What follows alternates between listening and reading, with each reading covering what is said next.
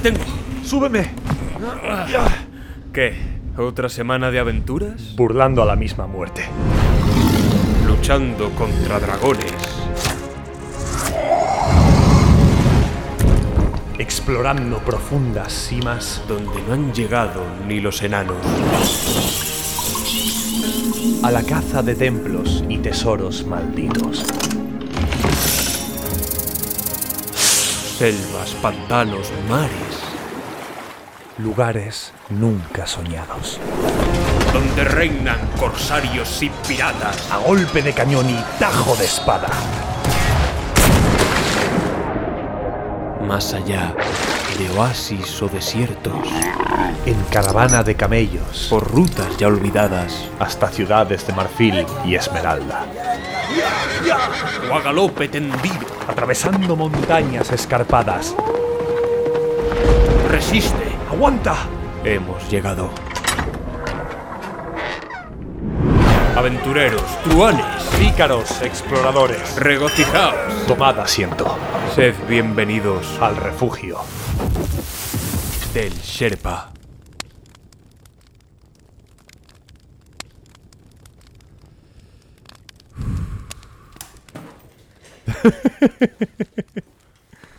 Como es costumbre. Ahí está. Otra más. Ahí, ahí, ahí. ahí. Venga, ahí está.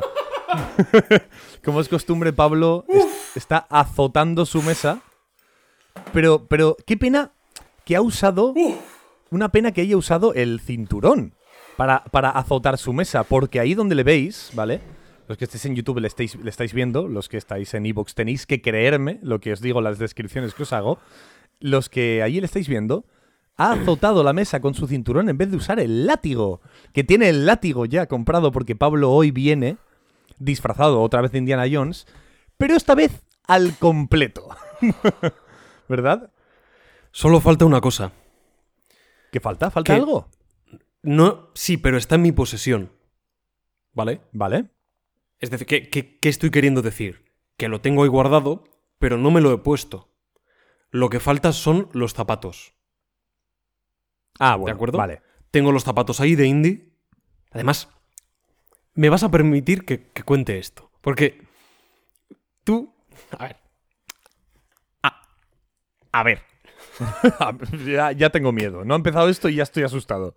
Carlos ya me conoce. Bueno, ¿tú, que querías decir algo tú, Carlos? Luego lo diré. Bien. Carlos ya me conoce en muchas cuestiones, en esta, pues más de lo mismo. Y a veces a, a Carlos le envío audios, y, y que él lo confirme, hablándole del cinturón de Indiana Jones. Y no es broma, ¿vale? Es un, audio, un audio que no he escuchado, porque tienen poesía dejarlo ahí sin escuchar. ¿No lo has escuchado todavía? No, no, no, pero por, por- pero no. por lo de la poesía. Haces bien, haces bien. Y eso empiezo, ah, pues Carlos, pues ya tengo el cinturón para el traje, el cinturón es exactamente igual, cinturón militar con la hebilla dorada, lo he encontrado por Wallapop, es increíble, está incluso como un poco desgastado, que me viene fenomenal. Este, este cinturón, el que llevo, ¿eh? que es perfecto. El doble cinturón, porque Indy lleva dos. Y bueno, lo que más dudas me suscitaban eran los zapatos. ¿Qué me pongo? Tenía por ahí unos que eran bastante aptos para el disfraz. No eran... Sí que eran contextualizables dentro de nuestra época. Fíjate de qué, o sea, en qué, con qué terminología estoy hablando de un puto disfraz. ¿eh? sí, sí, sí. Eran un- unos zapatos mm, La visiblemente más modernos. intrínseca de este disfraz. Unos zapatos visiblemente más modernos, pero bueno, marrones, con ese toque de montaña, de aventura. ¿Cuál es mi sorpresa? Cuando en el armario de mi casa, en el pueblo, descubro unos zapatos míos de hace ya varios años, marrones oscuro, zapatos de esto de Panama Jack, ¿sabes? Tipo Cornell Tapioca, zapatos de montaña, de viaje, completamente destrozados. O sea, un par de zapatos que está, pero vamos, hechos polvo, un poco deshilachados, un tanto sucios, eran perfectos para el disfraz. Y dije, no sé si me van a valer. Me estaban bien, Carlos. Y dije, ya está. Ya está. Joder, Y hoy no me los he puesto porque vamos a hablar de la cuarta película. Y con la quinta, cuando la saga esté completa, entonces para el podcast, mi disfraz, aunque lo tenga todo, pero a nivel de, de vestimenta, en el in situ, para la quinta grabación, el disfraz también estará completo. Tienes que subir alguna foto, ¿eh? A Insta o a Twitter Hombre, y tal. por- Sí, hombre. Mira, voy a subir tantas cosas que vas a decir, por favor, tienes que dejar de subirlas. Pablo. Es verdad que nos falta un episodio. Es cierto, nos falta el Dial del Destino, ¿no? Pero el Dial del Destino es, es, es la meta. Es, es la meta de todo este ciclo que estamos haciendo, ¿no? Y estos, estas cuatro películas, bueno, más que cuatro películas, la- el- las cuatro preparaciones, eh, análisis de cada uno, la grabación, la edición, cada uno de esos pasitos ha sido un escalón. ¿no? Un, un escalón, imaginemos una, una escalera de, pues yo qué sé, pues mm, 16 escalones, ¿no? Pues Pablo, estamos saltando el último escalón. Estamos saltando ese último escalón para caer, aterrizar en ese suelo, en esa meta, en esa superficie. La, una superficie que se llama el dial del destino. Que esperemos que sea una superficie sólida, que no se venga abajo, que no se derrumbe, que no nos caigamos después de hacer, de hacer toda esta, esta ascensión con tanto trabajo y esfuerzo detrás. Y también, sobre todo, aparte de todo esto, agradeceros a muchos de vosotros, los oyentes, porque nos habéis dejado algunos mensajes, algunos comentarios que han sido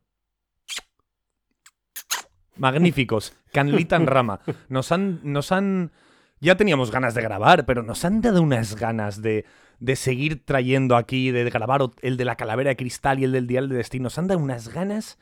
si estamos normalmente al 190%, ahora estamos al 380%.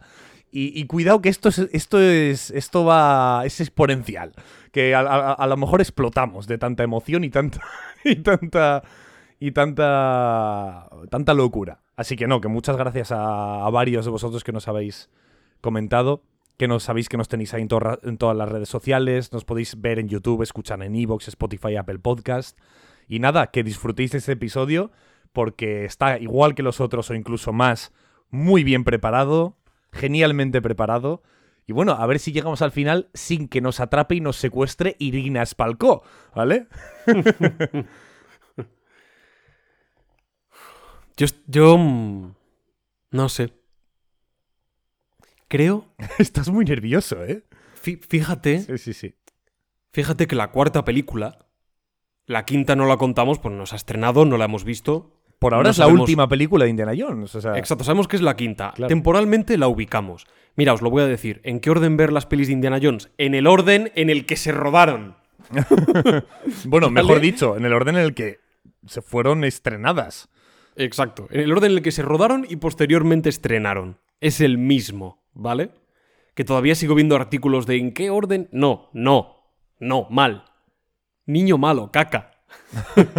no entréis ahí, no cliquéis. Bien. Dicho esto.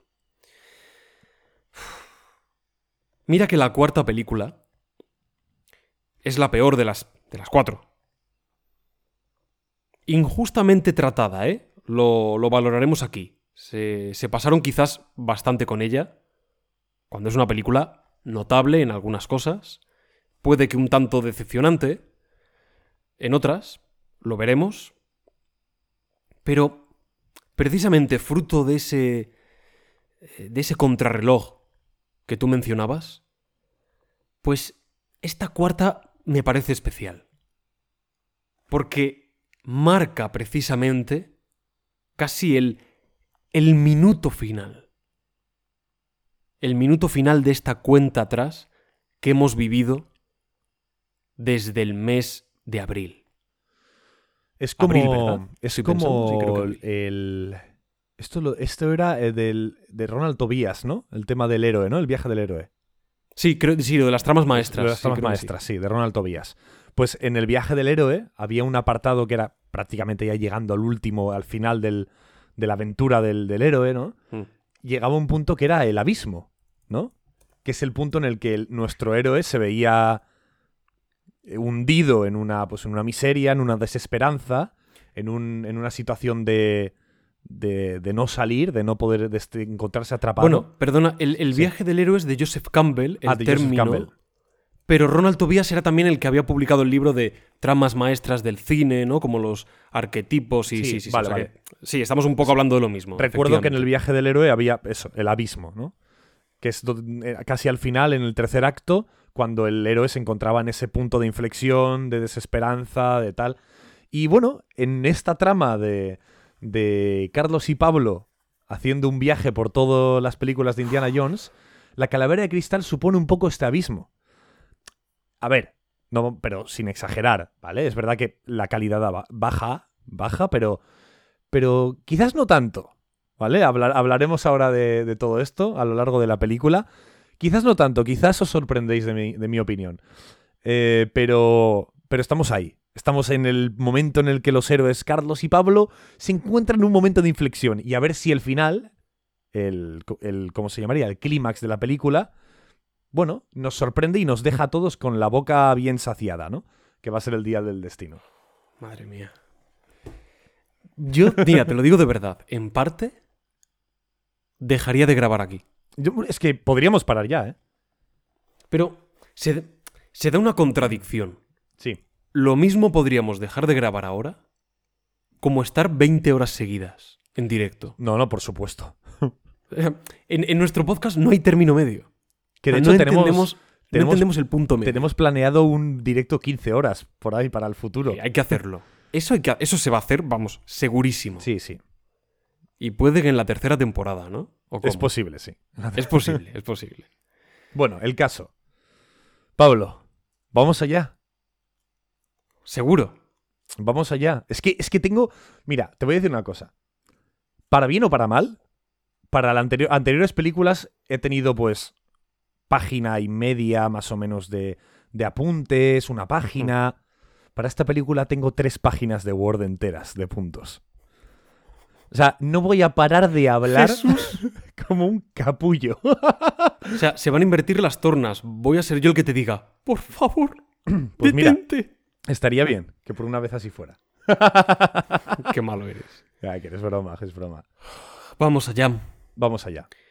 Por cierto, hay que decir que, como siempre, este episodio es, es diferente en Evox que en el resto de plataformas. ¿De acuerdo? ¿Por qué? Repetimos, porque en Evox hay una primera parte de narración que es como un recorrido sonoro a lo largo de la película, con frases, con la música. Eso solo lo podemos subir a Evox.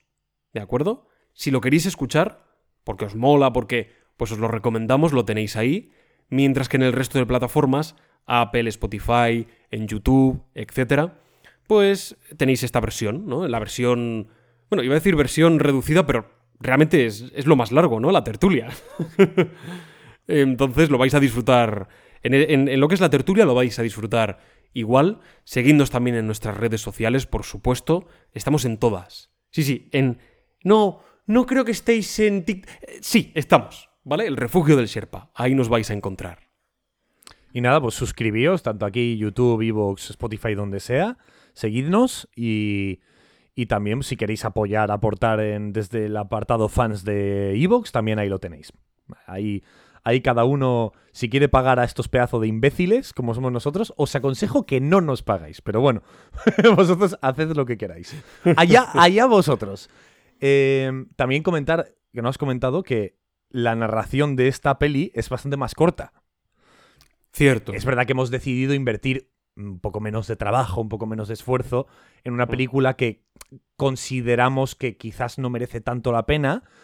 De verdad que, que va a haber muchos matices en la, en la tertulia, ¿eh? Pero sí que, bueno, pues las otras tres son más legendarias, esta pues tiene menos popularidad y hemos dicho, pues bueno, vamos a hacer lo mismo, pero quizás la cortamos. En vez de una hora, 50 minutos, 40, pues a lo mejor dura 30 minutitos, 32, bueno, sigue Que- siendo... Que ya es. Que ¿eh? ya es, que ya es treinta y pico minutos de edición. Hay un trabajo detrás desdeñable, ¿eh? Na- perdón, nada desdeñable. Es que un día vamos a llegar al punto de. Oh, solo hemos hecho dos horas y media de edición, disculpadnos. Perdón.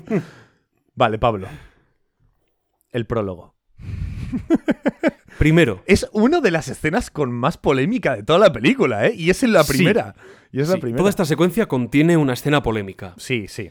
Lo primero, me encanta esta pregunta. Un titular. Dame un Joder, titular. es complicado, ¿eh? Vale, voy a darte un titular guay. Un titularín. La calavera de cristal a la anterior trilogía es lo mismo que el Hobbit al Señor de los Anillos. Uf, ojo, ¿eh? Ojo. Ese es mi titular. Yo te voy a decir, apunta, porque esto, estos dos titulares son para clip.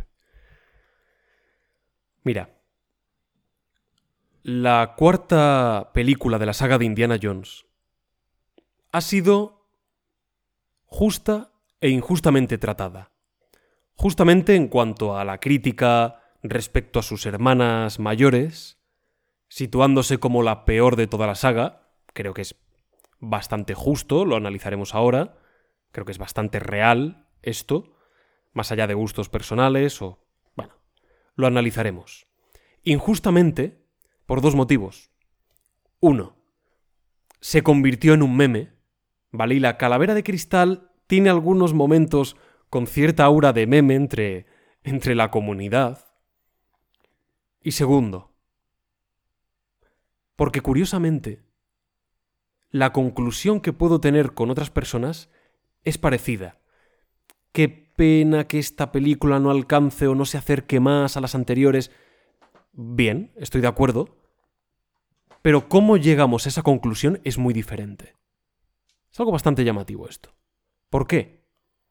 Porque para mí, y apuntad bien esto, el problema de esta película no son los frigoríficos, ni las bombas atómicas, ni siquiera los monos columpiándose por la selva, y aún más, ni siquiera los alienígenas. No. Sí, pueden ser puntos negativos, pero el problema de esta película va mucho más allá. Lo veremos en el análisis. Bueno, podemos dejarlo aquí, ¿eh? Otra vez. Sería increíble. El prólogo, Pablo. El prólogo. Volvemos a tener. Volvemos a tener, como siempre, eh, bueno, el- la montaña de Paramount, ¿no? Mm. Esta vez, ¿cómo es, Pablo? Esta vez tenemos un pequeño monticulito, como decíamos en la narración, como se ve en esa primera imagen, y de ese monticulito resulta salir un, bueno, un perrito de las praderas, todo simpático, al que casi atropella un coche. Hecho por CGI. Fíjate que, fíjate que esto ya causó. Sí, sí, sí, esto ya a mucha gente le causó una mala impresión. Porque dijeron, ¡buah! El perrito de las praderas se nota que es falso, que raro se ve, que es esto una peli de Pixar. Sí, sí, Sinceramente, sí, sí se nota. se nota un poquito que es falso. A ver, es un, es un ratón, es un Que sí, que sí, no, no. sí, pienso de igual. un o sea, agujero. pienso, ¿sabes? O sea- pienso- pienso un poco lo mismo. Es como. Vale, esto, esto es CGI, se nota un poco. Vale. Igual no te gusta. Vale. Pero hombre, espérate a ver la película, porque el perrito no tiene ninguna importancia ni ninguna relevancia, ¿no? Entonces- no, pero es que el perrito está muy mal hecho. ¿Qué más te da que el perrito esté mal hecho? El perrito está ahí Sí, pues, para, no, no, totalmente. para, para sonreír a pantalla y vender un muñequito, quizás. Yo qué sé, déjalo. ¿Te parece que está tan tan mal hecho? A mí tampoco me parece que esté tan tan mal, ¿no? Es un poco artificial. A ver, creo que para incluso para la época en la que ha salido, se ve rarete. Sí, es- eso, eso es llamativo. Para Bueno, 2008 también se ve Claro, raro. Te quiero decir que El Señor de los Anillos es ocho años antes, ¿eh? Sí, sí, es una cosa bastante llamativa. Sí, sí. Pero es bueno. algo que va a pasar en la película, en alguna otra escena, ¿eh?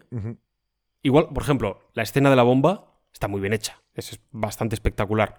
Ya llegaremos. Bueno, bastante irrelevante por mi parte. el- Está la broma, ¿no? De volver a empezar el guiño con la montaña de Paramount, guay, apelando a, a la nostalgia, fenomenal. Como es tradición. No sé si en la nueva pasará lo mismo. Segura. No tengo ni idea. Eh, ¿Estará Paramount por ahí? Sí, yo creo que en la producción aparecía. Bueno, habrá que verlo. Si no, quizás empiecen con una montaña también. Aunque no aparezca el logo de Paramount. Es, eh, posible, no me parecería raro. Tenemos un coche, ¿de acuerdo? Ya estamos, estamos en otra época, claro, es que han pasado, han pasado unos cuantos años. No solo en, nuestro, en nuestra línea temporal de la realidad, sino también en la línea temporal de Indiana Jones. Ya no es el Indy aquel de treinta y pico, cuarenta, cuarenta y pocos años, ya tenemos a un Indy más maduro. Ahora que El son, actor- están en los 70, ¿no? O algo así. No, están en el cincuenta y pico. Ah, en el 50 y pico. Joder. Sí, Vale, o vale. en- entrando en los 60, sí. Vale.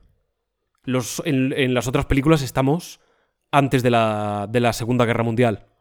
Vale, vale. Año 36, 33, 35, va variando. De acuerdo. Claro, tenemos a un Indy que es 20 años más mayor. El actor Harrison Ford tenía 63 o así. años, sí. 60 y... No, no, no, no. Porque ahora tiene 64. 64, 64 65. años. Y el personaje creo que tiene 58. O sea, bastante, bastante parecido. Sí. Donde hay más diferencias en, en la, en la última película. Pero de momento no, no tenemos a Indy. Y me gusta porque Spielberg vuelve a las andadas ocultándonos la aparición y dilatándola del protagonista, ¿no? el que todo el mundo espera. De forma que nos estamos situando, ¿vale? ¿Estos quiénes son los que van en el coche? ¿Será Indiana Jones? No, nah, este no es Indiana. ¿Aparecerá de joven? No, porque estamos en el año cincuenta y tantos, como vemos luego, ¿vale? Un convoy militar. ¿Será alguno de ellos? ¿Aparecerá? Es el prólogo y, y entonces estás, estás perdido, en el mejor de Bueno, los de hecho, de hecho, creo que el so- antes, o sea, antes de revelar el rostro de Mac, ¿no? Cuando Mm. lo, lo sacan del maletero, antes de revelar su rostro, se ve el sombrero cayendo. Sí. No, justo. Saca, no, sacan primero a Mac y luego tiran el sombrero al suelo. ¿Seguro? Sí, ese es el orden. Primero Ah, vale, sacan a. Mac y luego al sombrero. Pero bueno, de todas maneras, aquí también hay una, una subversión de expectativas, ¿no? Como siempre hace eh, Spielberg al principio de las... Bueno, en todas... No, ¿no? Sí, en la primera también hay Casi todas, eh, siempre. Casi todas, ¿no? Pero siempre hay un poquito este juego de fuera de campo, no fuera de campo, eh, quién Mm. es, quién no es, dónde está. Eh, me parece peor, o sea, esta, este juego en esta película me parece un poco más vago, ¿vale? O sea, un poco, bueno, va, sí. Eh, Sacamos un hombre del maletero, pero es que desde el principio vemos el, el- al hombre, la cabellera, lo como vestido y sabemos que no es indiana, ¿no? Y luego vemos, va a sacar un segundo hombre y claramente indiana. O sea, no, no juega demasiado. O sea, no, no hay demasiado juego aquí. Esto no es, algo- no es que sea algo negativo, pero no es tan positivo. O sea, es- ¿Entiendes, no? La, Sí, la diferencia entiendo. entre decir esto está mal o, o no.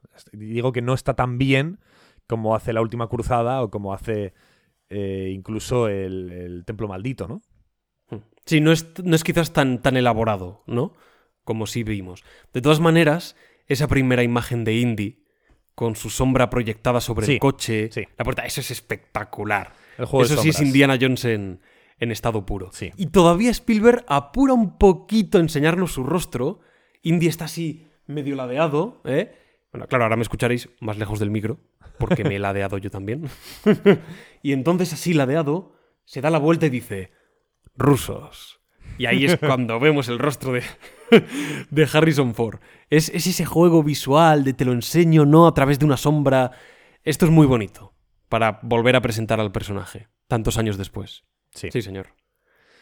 Bien, y aparece, a los pocos minutos, Charlie, ¿quién aparece? Joder, pues, un, pues posiblemente una de las mejores actrices de la historia. De Sin hecho, duda. De hecho, Pablo y yo coincidimos en esto. Hay en otros gustos que, de actores que tenemos muy diferentes, ¿no? Pero eh, en esta actriz, los dos la meteríamos en el top 5 de mejores actrices de la historia.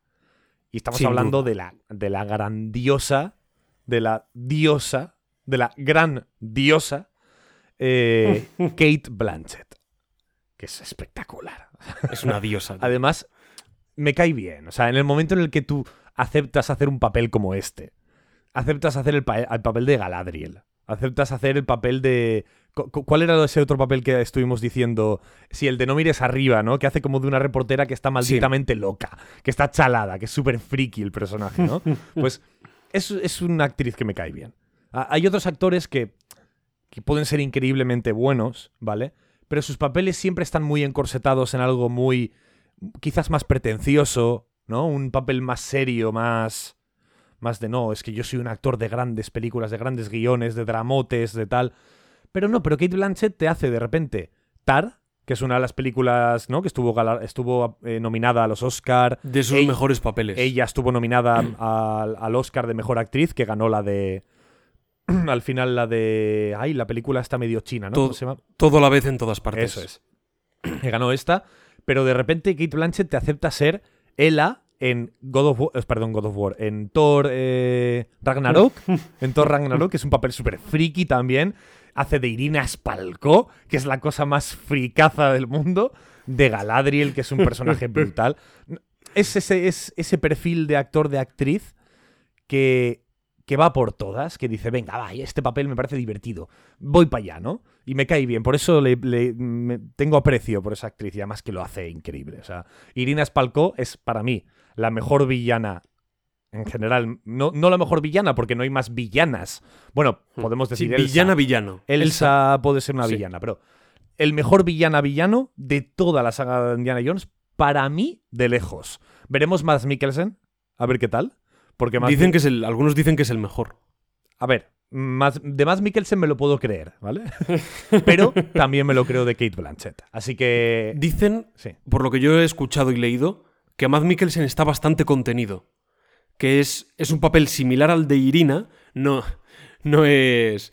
No es Molarram, ¿vale? Que es el villano más friki de todos. A mí me parece muy divertido.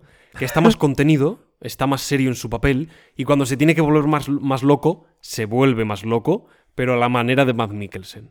¡Buen hinchalado! ¡Buen hinchalado! Es que, Maldito mola, es que Molarram. soy fan de Molarram, tío. Como mola mola Ram, ¿eh? Como mola, mola Ram, porque lo suyo es molar. La leche Ram. Mola. La leche Ram. Bueno. Para mí es la segunda mejor. Oh, ¿Te gusta más Belloc? Sí, para mí Belloc es mejor. Mm, Para mí Belloc es un poco mejor villano. es Pero Yo creo que esto es un poco nostalgia, ¿eh? Irina Spalko podría estar mejor todavía. Pero está muy bien. Sí, claro que Está podría bastante estar bien. mejor, por supuesto. Pero, podría estar pero- un poquito más aprovechado, pero es- está bien, está bien. Pero Belloc es muy simplote. Pues tiene, tiene escenas muy buenas Belloc, ¿eh? Bueno, Tiene mejores escenas que Irina. Puede ser, hoy no, hoy no hemos venido, pero es verdad que hoy no hemos venido a comparar. Bueno, algunas Bueno, cosas. en Ah, cierto sí, modo sí, ¿eh? parte sí. pero bueno, eso, me- que me encanta, me encanta Kate Blanchett. Ya está. Si más. ves el making of, sale John Williams diciendo, bueno, because is a, woman. in- Así habla John Williams, para los que no lo habéis escuchado. "Oh, because Spalko, I'm a fucking genius, I know, man. El caso, que si ves a John Williams, dice, bueno, yo eh, me la imaginaba un poco con ese aire noir de películas antiguas, un personaje así también un poco sexy. Además es Kate Blanchett. Pues yo me imaginaba un saxofón sonando, así con esa música.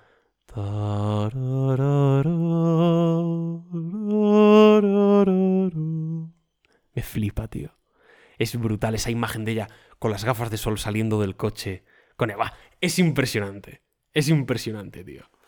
Es la, es la leche. Y hay un detalle muy chulo, que es de estas cosas de Indiana Jones y Spielberg, que Dobchenko, el ruso tocho, siempre tiene, siempre tiene que haber un tío tocho. Pues el ruso tocho está a punto de pegarle un puñetazo a Indy, ¿no? Y Spielberg con la cámara. Claro, es que Spielberg monta con la cámara, ¿no? O con un plano fijo o moviéndola sutilmente.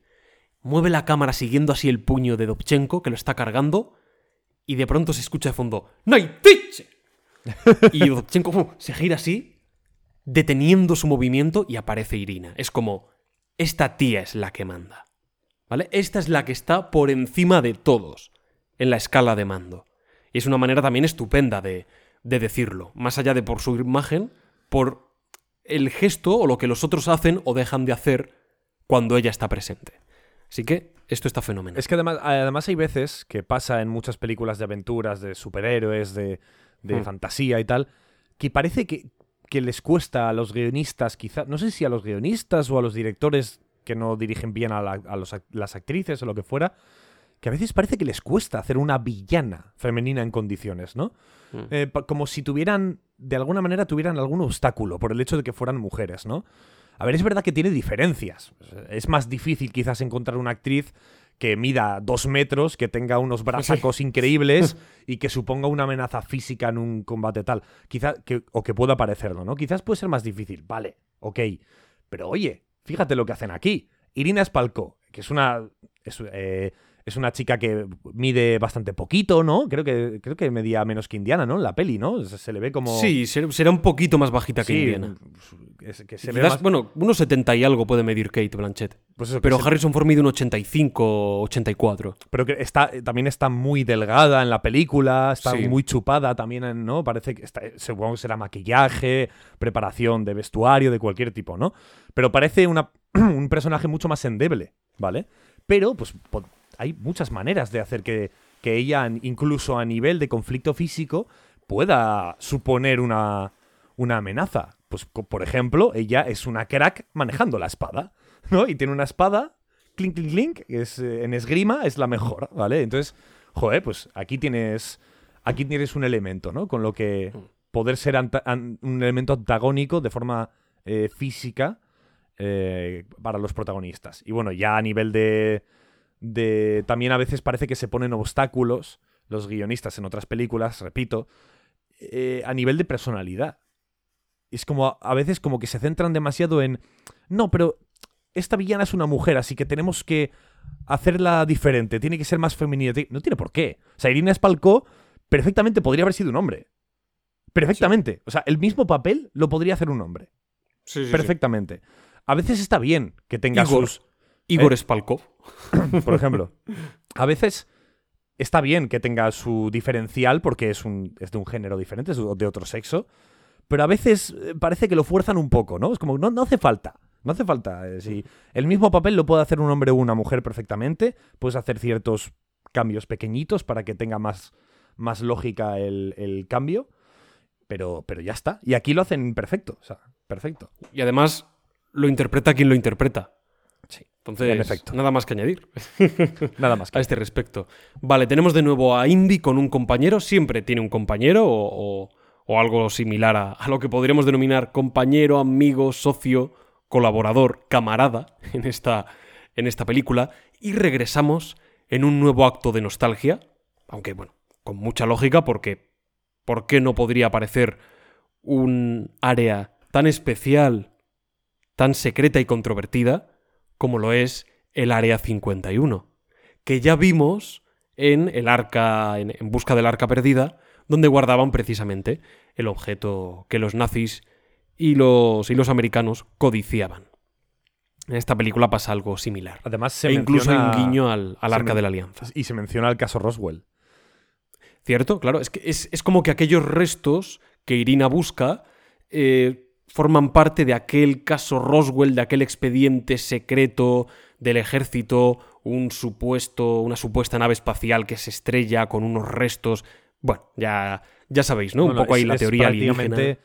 Que es prácticamente el origen de la leyenda del Área 51. Sí, sí, sí. Luego, hace, hace poco los, eh, los estadounidenses, con- bueno, los estadounidenses, el gobierno, ¿no?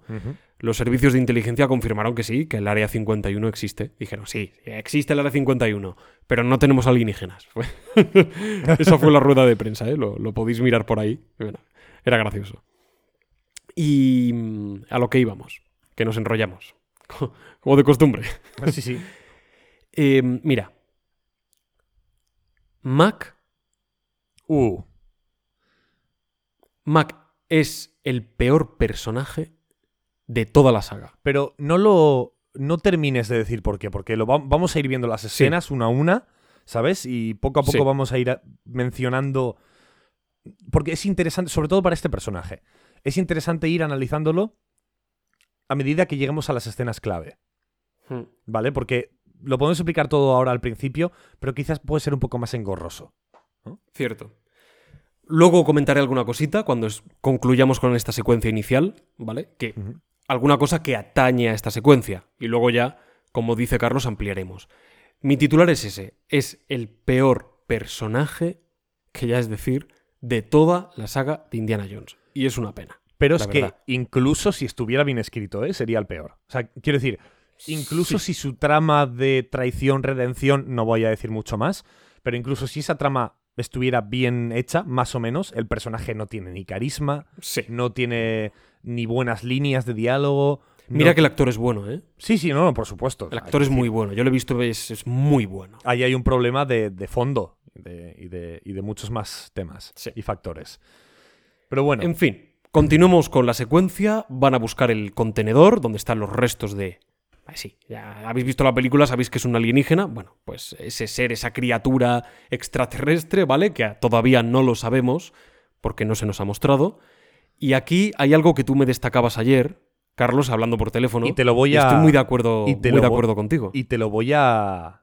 Y te lo voy a cantar. Te lo voy a canturrear.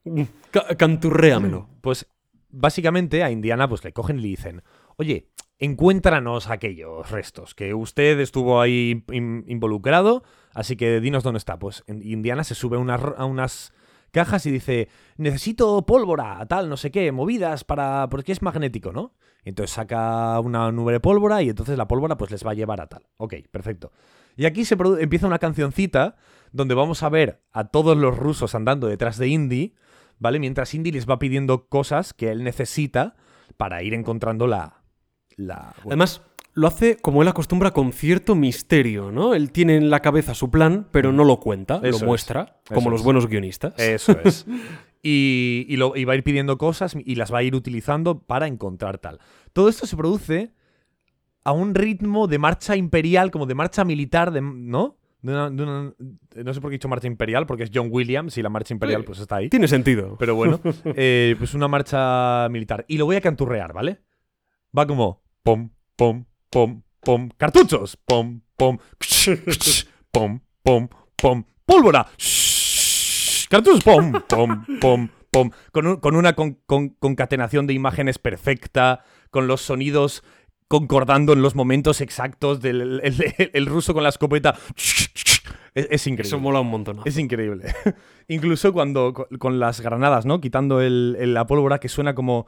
Bueno, como esas. como ese palo de lluvia, ¿no? De. de- como si fuera el instrumento, ¿no? Es increíble. Es alucinante. O sea, parece que están. eh, bueno, eh, interpretando una canción en un escenario. Hay una sensación de integración entre todas las acciones. No hay "Oh, un corte para mostrar esto, otro plano para tal. No. En ese mismo plano, o bueno, con dos planos, con muy poquito, manteniendo ahí esos, esos segundos, vemos que Indiana lanza la gorra para atrás, hay alguien que la coge, hay una coreografía de, oye, tú vas a coger, ahora tú te acercas y le das los cartuchos, el de más allá, le entregas los alicates, Harrison Ford, venga, tú vas a subir por las cajas hasta arriba, sube el además, ¿eh? ahí a pulso, como, como buen aventurero, le quita las, eh, los perdigones al cartucho y los deja caer. Y está muy guay porque en este momento los rusos son siempre está guay esto de que siempre haya un personaje o grupo de personajes que son el espectador dentro de la pantalla. En la tercera teníamos a a este cazatesoros que sonreía cuando el indie joven le daba esquinazo, ¿no? Y nosotros también sonreímos y, y nos sentimos como él, ¿no? Y aquí los rusos hacen un poco esa función, están expectantes tanto como los espectadores, como lo estamos nosotros. ¿Qué está, qué está haciendo Indy? ¿Para qué quiere los cartuchos? Para, ah, claro, saca, a ver, a ver, ah, claro, saca esto, se sube arriba, ah, los deja caer y entonces, ah, o sea, claro, atrae los perdigones. Está muy bien, ¿no? Como si fuese un pequeño descubrimiento. Todo esto es Indiana Jones puro y duro. Hasta aquí, fenomenal. Ojo, cuidado. Porque esta escena también tuvo mucha polémica. ¿Vale?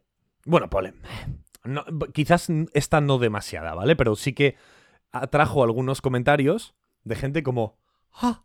Pero si es tan magnética que hasta las lámparas se, ¿sabes? Se, se desdoblan Sí. y tal, no sé qué.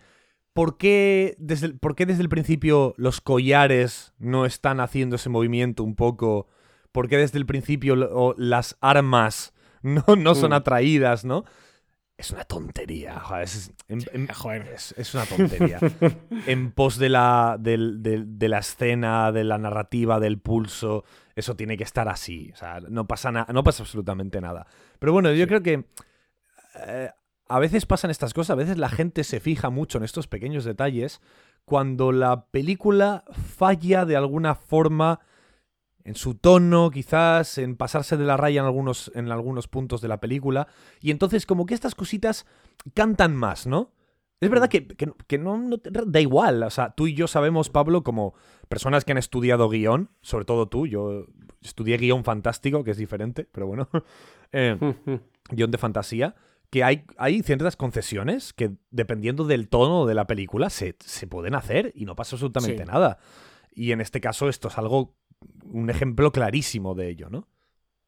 Sí, totalmente. Además, joder, esta película aglutina esas dos cosas. Por un lado, los fallos, que no tendrían por qué ser fallos, pero que empiezan a cantar.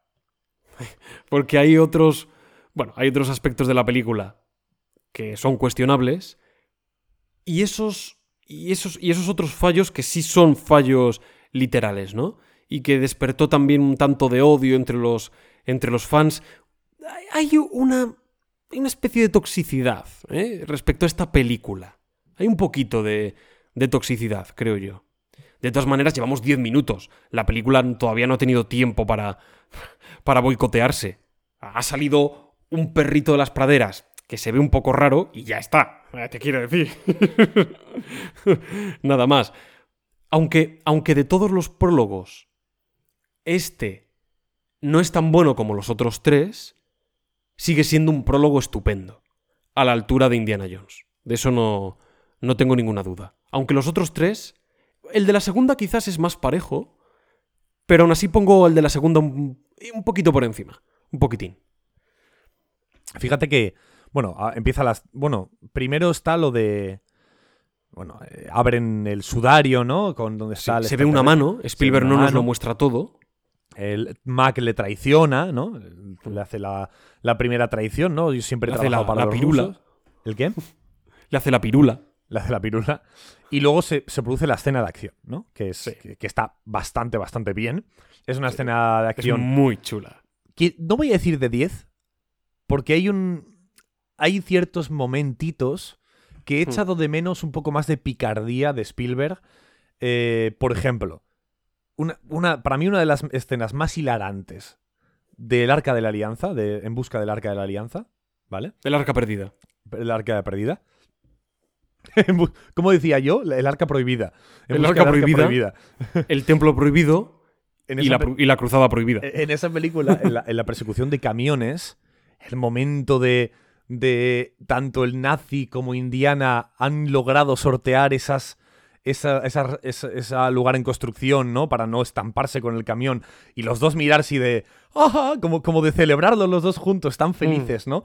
Ese, ese, ese, eh, por- ese pequeño puntito de picardía creo que le falta a esta película. Le falta Sí. un puntito más, un poquito más, le falta un poquito. Sí, puede ser. Por eso, por eso cuando Indy cae atrás del camión y se mete en la cabina de conductor de los dos rusos, mm, me falta un poco más de comicidad ahí, de, Sí. de- incluso como de, de, ay, ¿cómo se dice? Cuando tú te, de- del espectador casi personalizándose incluso en los enemigos, ¿no? Los enemigos, joder, de repente les ha caído Indiana Jones en la cabeza y jo- me falta un poquito más de, de- de sorpresa por los rusos, más cómica.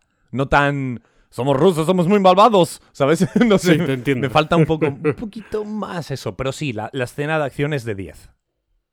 Además, como John Williams nos devuelve otra vez, como él sabe, al tema principal, Indy sale corriendo. Pam param pam, pam param pam param pam, pam pam pam, pam pam pam pam pam, pam. Con el látigo columpiándose de aquí para allá. Ahí cruza un, muro de, de, cajas y tiene esa- ese ingenio indiana como para colgarse de una lámpara, uno de esos elementos que ya hemos visto dentro del escenario, y salir corriendo por, por las vigas. Me encanta que aquí todo está aprovechado. Está aprovechado el camión, están aprovechadas las pirámides de cajas, las vigas del edificio, las lámparas, y por supuesto, como estamos en una base militar, pues están aprovechadas los campos y, las, y las salas de prueba. Y acaban en un subterráneo con un reactor y una cuenta atrás que no podía ser más literal, porque por primera vez vemos que la cuenta atrás tiene números, porque es literalmente una cuenta atrás para poner en marcha un reactor de pruebas militar con el que van a salir y con el que van a escapar de aquella, de aquella base. Creo que, que está todo perfectamente hilado y justificado como para huir de aquel, de aquel área de seguridad. Es estupendo. Tenemos esa primera pelea con un tío tocho, con Dovchenko, que luego culminará. Es como que él se queda con ganas, el, el- el soviético, de pegar algún que otro puñetazo, y va, a co- y va a tener que esperar todavía un poquito, ¿eh? para, para devolverle los golpes a, a Indy. Para mí, hasta aquí, todo estupendo. Mm, iría un poco más allá. O sea, para mí todo estupendo durante unos un minutito, dos minutitos más. Porque el cómo él llega a la, al pueblo de pruebas nucleares Vale, ent- entramos ya en la siguiente, y, la esa, siguiente escena, ¿no? y esa nueva subversión de expectativas. De, oh, hemos llegado a un pueblo, tal, no, vamos a pedir ayuda. Y cómo juega y que de de repente son maniquíes. Está genial. Es otra vez, otra vez me estoy imaginando a Spielberg haciendo los malabares. No le están pasando pelotas y sigue ahí con. Ahora tiene cinco pelotas, seis pelotas, siete pelotas, está haciendo malabares. Y por ahora no se le está cayendo ninguna pelota. El problema es que en esta peli se le van a dar demasiadas y se le van a caer unas cuantas en pelotas al suelo. Pero bueno, yo creo que habrá perdido un poco el equilibrio después de años, el pobre Spielberg, y ya no. Un poco de broma, ¿no? Porque luego ha hecho películas muy buenas igualmente. Pero en esta película ha fallado, falla un poquito. Pero esto, hasta ahí, hasta ahí todo perfecto. El tema de los maniquíes me gusta mucho porque lo, lo hemos hablado en una ocasión, ¿no? Eh, Si vas a hacer pruebas nucleares, sí, a lo mejor utilizaban maniquíes para ver, no, no lo sé. A lo mejor está inspirado en, en hechos reales. bueno, hechos reales son la bomba atómica, ya me entiendes. Eh, pero bueno, no hace falta ponerle electricidad a la televisión para que esté encendida. Pero es mucho más interesante cinematográficamente que parezca que el pueblo tiene un aura fantasmal. A ver, no solo, De no solo, no solo electricidad, o sea, hay un sistema de riego, ¿sabes? O sea, hay claro, claro, de, hay de aspersores. irrigación, aspersores, mangueras, o sea, no tiene Pero cinematográficamente es mucho más fantasmagórico que, se, Hombre, que luzca de esa forma. Por supuesto. De hecho, os recomiendo. Os recomiendo un canal de YouTube. Fíjate, aquí haciendo spam a, otras, a otros canales. O sea, ¿qué estoy haciendo? Sí, somos idiotas. Somos idiotas. os recomiendo un canal que se llama Eh, Agujeros de Guión, creo que se llama, Agujeros de Guión. Y lo hace en tono cómico, porque él es una persona que entiende de cine y entiende de, guion. En tono cómico coge todo lo que no tiene sentido realista y lo trae al vídeo, ¿no? Y tiene un vídeo, de hecho, hablando de, Indiana Jones y la calavera de cristal. Y en este primer prólogo hay un montón de movidas que no tienen ningún sentido, pero claro, po- a- por, por motivos narrativos, por motivos de guion, tienen que estar ahí porque, porque tienen que generar una expectativa y tienen que generar una reacción en el espectador, ¿no? En efecto. Bien, ¿cuál es la decisión que toma Indy? Meterse en un frigorífico. Entonces una nevera. Spielberg, Spielberg toma la decisión de hacer un primer plano de una etiqueta del electrodoméstico donde se lee revestido de plomo, ¿no? Para justificar que el plomo detendría la radiación nuclear. Y aquí está una, curiosamente, una de las escenas quizás más famosas de la saga, que es la bomba atómica destrozando todo a su paso y el frigorífico con Indiana dentro volando por los aires. Indiana, aunque magullado, sale ileso de una explosión nuclear. Y vemos ese hongo gigantesco que, en este caso, para mí es perfectamente realista, nada que ver con el perrito de las praderas. Y por cierto, la explosión del pueblo es una maqueta. ¿Vale? Lo que veis del pueblo es una maqueta construida que volaron por los aires. Y luego, pues añadirían, claro, trozos de madera, más polvo y este tipo de, de cosas. Vale, esto fenomenal. El frigorífico. ¿Qué te parece esta escena? De la, posiblemente de la que más ha hateado todo el mundo. Pri- Primero, me parece. Antes de decir lo que me parezca más realista, menos mal, peor, es Mm. súper divertido. O sea, me parece es muy divertido. súper guapo. En plan, me meto en, una, en un frigorífico y salgo volando. Me, pa- me parece increíble. Eso lo primero. Me parece súper divertido. De hecho, hasta aquí te seguiría diciendo. Hasta, hasta aquí todo perfecto. te seguiría diciendo. Eh, a ver, pero se, se, se, se interponen un par de, de cosas, ¿no? Primero, que, lo del plomo es mentira, es decir, es verdad. O el plomo tiene mucha densidad de átomo, ¿vale? Entonces, la radiación le cuesta más entrar, pero para que te pudiese proteger de esa cantidad de radiación tan cercana, creo que tiene que tener 6 o 7 o 8 centímetros de grosor el plomo, ¿vale? A lo mejor era un frigorífico Claro, premium. Y la frigorífico solo pone revestido de plomo. Entonces a lo mejor tiene un milímetro de plomo, ¿vale? Entonces Indiana Jones moriría al de 5 minutos, ¿vale? ¿Esto importa? Esto no importa una mierda. Esto es una película de aventuras donde este tipo de cosas son concesiones de guion, están para que tú como espectador te lo pases bien. No pasa nada. ¿Por qué? Porque para poder, para que esta escena tenga sentido, habría que poner una bomba nuclear muy pequeñita, que, que, bueno, que no lanzara tanta radiación. Pero entonces, ¿dónde estaría la gracia de la escena, de la imagen? de- Tiene que ser así. Entonces, como espectador, tienes que a veces ir con, con, con una actitud de, joder, estoy viendo una película de aventuras, están intentando que yo me lo pase bien, vamos a entrar en ese tono y a, y a tranquilizarnos un poco, ¿vale? Que no pasa nada. Sí que me molesta un poco más, sin molestarme, porque tampoco es que me moleste demasiado, que, joder, esa nevera ha volado un kilómetro, ¿vale? se ha Y no se chocado- abre la puerta, se ha tío. choca- No, eso, eso también me da un poco igual. Pero por favor, se ha chocado contra el suelo 25 veces dando vueltas de campana. Indiana sale como si hubiese salido de una montaña rusa. En plan, ¡oh! ¡Buah, ¡Qué mareo! ¿Cómo que mareo? O sea, como mínimo te- deberías tener cinco costillas rotas, ¿sabes? Un pie eh, doblado para un lado y, y 50 contusiones en la cabeza. Hmm. Pero repito, que no pasa nada. Por favor, que todos eh, hagáis ese esfuerzo de, de entrar en el tono de la película, que esto tal. Pero bueno, es verdad que a pesar de que creo que entra todo más o menos bien dentro del tono, sí que presenta un, un precedente un poco un poco peligroso, porque es la escena más loca de toda la saga. Entonces, o, no, o dirías que no. ¿En qué estás pensando? Estoy pensando en que una nave alienígena sale de las entrañas Vale, de una pirámide. Estoy hablando hasta ahora, ¿vale? Vale, vale, hasta ahora sí. Obviamente, estoy hablando. Estoy, estoy poniéndome en la, ahora en la- en la posición de, de alguien que ve la película por primera vez, que la está viendo, ¿vale? Sí. Llega a esta escena y dices, joder, Indiana Jones nunca ha sido tan bestia, ¿no? Con estas locuras, ¿no?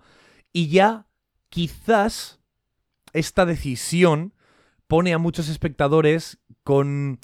con el, el este detrás de la oreja, ¿sabes? Sí. con el uh.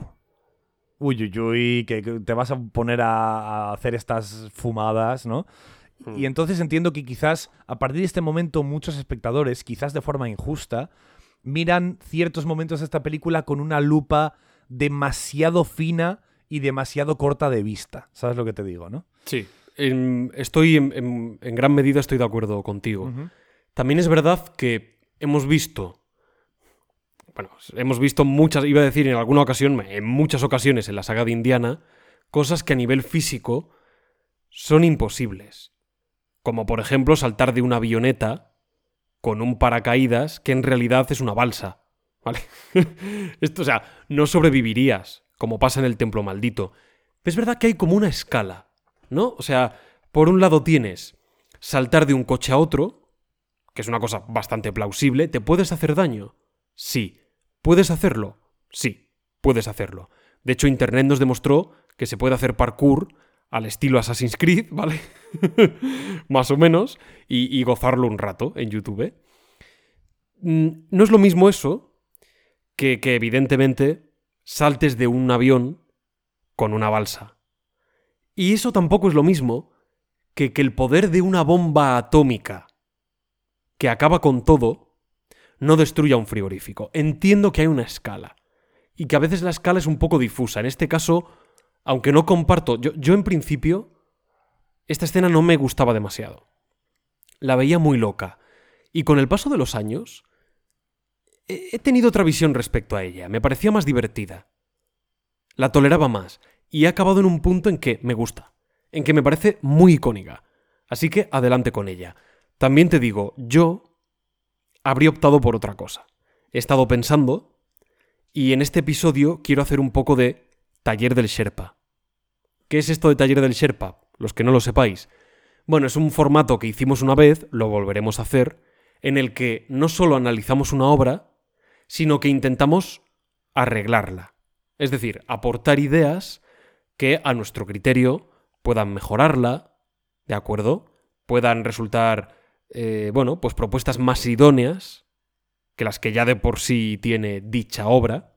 Pues quiero hacer un poquito esto. Mira, cosas que tenía apuntadas como idea. Mm, aunque insisto, me parece muy icónica y adelante a tope, pero si yo la hubiese tenido que hacer para quitar, quitarme de en medio haters y polémicas, yo habría hecho que Indiana, y es algo que podría tener sentido, bueno, si tiene sentido que el frigorífico salga volando, lo que voy a decir también lo tiene. Que haya un búnker. ¿De acuerdo? Es decir, que la propia instalación del pueblo, ah, debajo hay un búnker subterráneo, sé, si alguien está allí se tiene y hay que guardar algo allá abajo, alguien se tiene que esconder y debajo en el búnker hay algún tipo de operativa, podría ser perfectamente plausible. Indiana Jones, que como vemos es una especie de MacGyver, que sabe de todo, pues puede caer en la cuenta y decir, ostras, y empieza a buscar el búnker. ¿Cómo? Pues me acordaba de la escena de La Última Cruzada, donde dice, donde Elsa le pregunta, ¿cómo sabes que, que tu padre está aquí? Y él dice, por los cables. Y señala unos cables que hay en la pared, ¿no? A modo de, de, de detector, para que la puerta no se abra.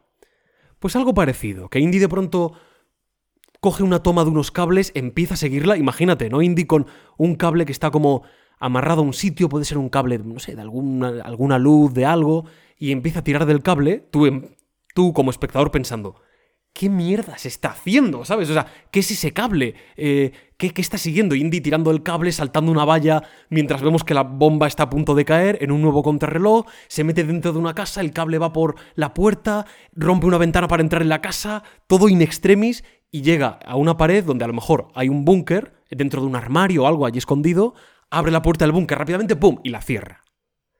Creo que esto habría sido muy funcional, más lógico y creo que podría haber sido también bastante trepidante. Pero a, to- puedes a jugar- tope, ¿no? Con la nevera. Sí, no, no, a tope con la nevera, pero yo habría, yo habría optado por algo como esto. Y creo que podría ser divertido, porque puedes meterte dentro de una casa, el cable pasa por debajo de un sofá, Indy tiene que bordearlo así, subir por una escalera, romper la ventana para... O sea, puede haber cierta comicidad en, de pronto, tienes que eh, quitar el frigorífico, ¿sabes lo que te digo? Y detrás está la, pu- la puerta De del, del búnker. De hecho, así, en dos minutos, mientras te escuchaba a ti hacer el taller del Serpa, a mí se me ha ocurrido otra opción.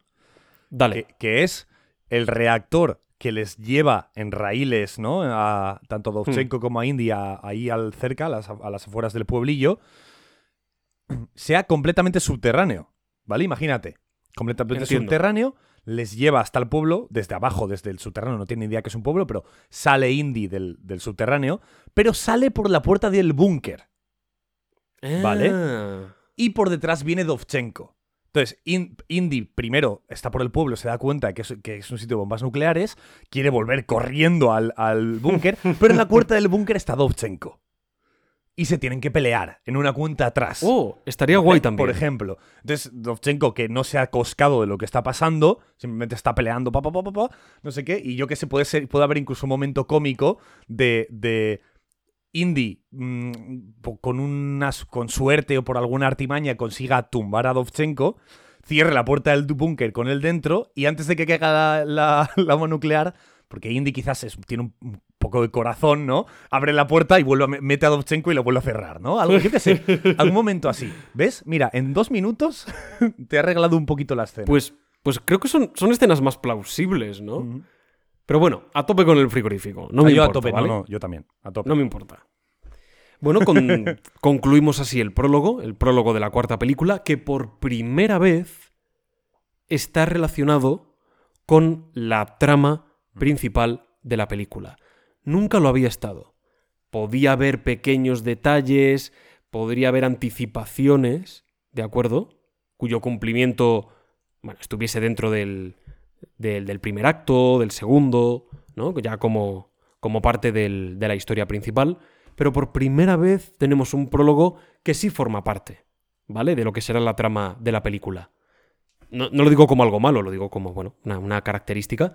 Sí es verdad que a mí personalmente me gusta más que el prólogo cuente una pequeña historia aparte, aunque pueda estar relacionada, pero que sea paralela.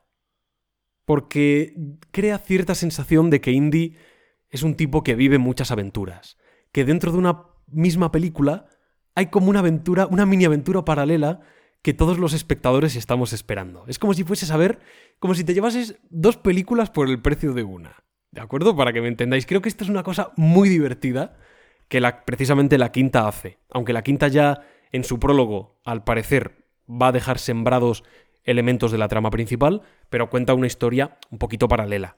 Entonces, eso siempre es, es agradable. Pablo, aquí hay un momento que yo creo que hay que mencionar porque es bonito hay un, hay un, pequeño gesto, ¿no? A, Marcus Brody, al, personaje, al actor de Marcus Brody, que ya falleció, lo miré, ¿no? Tres años después de la última cruzada, tres años después, y, al personaje también de, de, Sean Connery, que como tú no había fallecido. Como, eso es que como tú ya me explicaste, estaba vivo el, actor, pero no quería hacer de... No quería volver a hacer de... O no podía, no lo sé, no quería, ¿no? Sí, creo que, creo que le preguntaron a un pequeño cameo, creo recordar. Y ya estaba jubilado, ya estaba mayor. Pues eso, que Sean Connery no quiso, no quiso estar y, y bueno, pero aún así, dentro de la diégesis están muertos los dos. Tanto Henry Jones Sr. como Marcus Brody, dos personajes icónicos a más no poder. Eh, yo, soy, yo soy muy de Marcus, me cae muy bien. Marcus, ¿vale? Y además un tío que es que es genial, Marcus. Aparece en las tres películas, siendo un, íntimo colega de Indy. bueno, no, en la dos no aparece. Ah, en la 2 no aparece, es verdad. No, en el Templo Maldito. No, porque no está en la universidad ni. Es, todo fuera. Es cierto, es cierto. Pero bueno, hay un gesto. Habrá otro, un poco más adelante, un poquitín, de hecho, más adelante. Habrá otro gesto con Marcus. Y nada, que era bonito, sin más.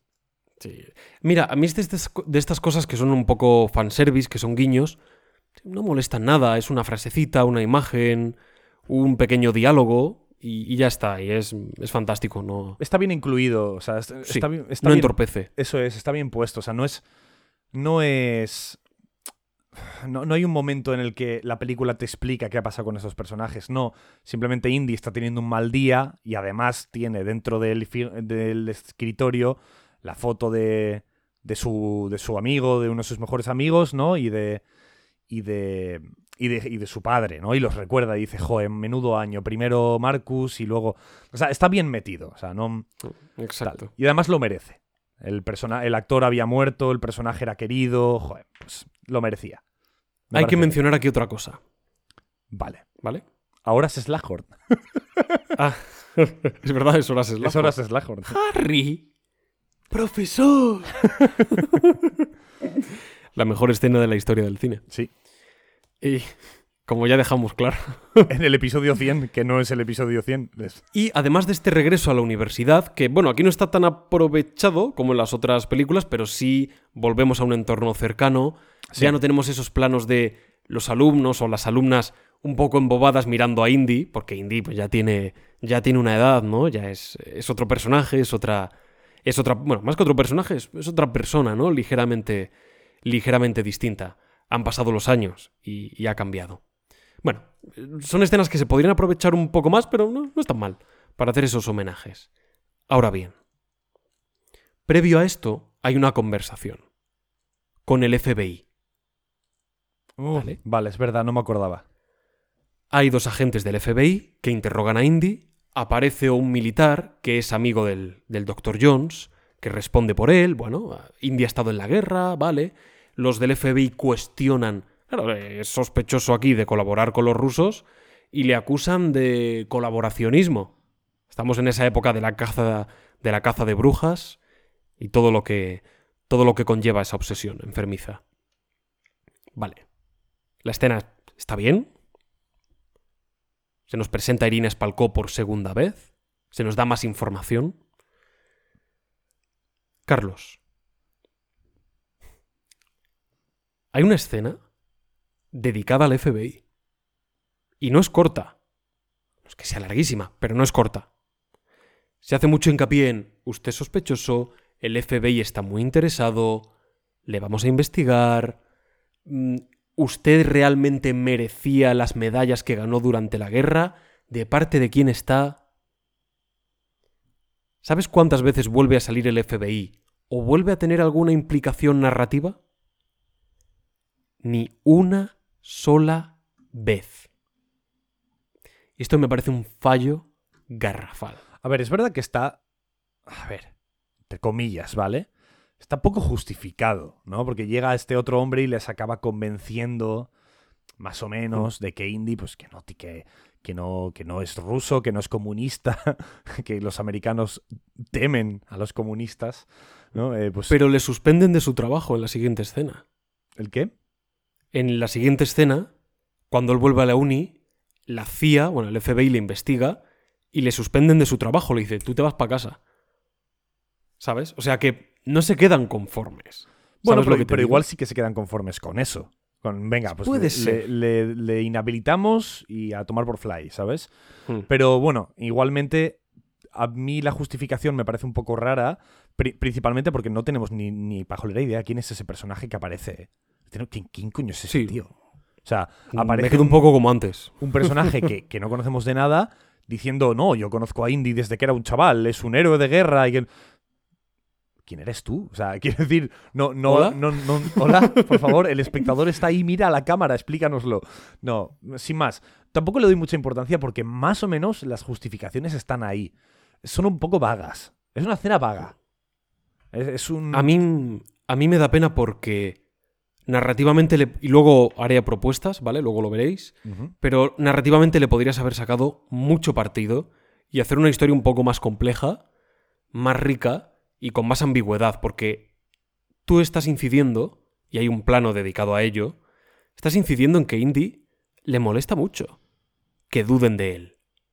Hay un momento en el que un agente dice, la cuestión no es las medallas que ganó, es ¿realmente las merecía? E Indy le mira de pronto como, ¿qué estás diciendo? ¿Sabes? Y, luego posteriormente dirá, no quiero su dinero, quiero mi trabajo, ¿sabes? Dice, perdón, perdón por haber dudado de ti y tal.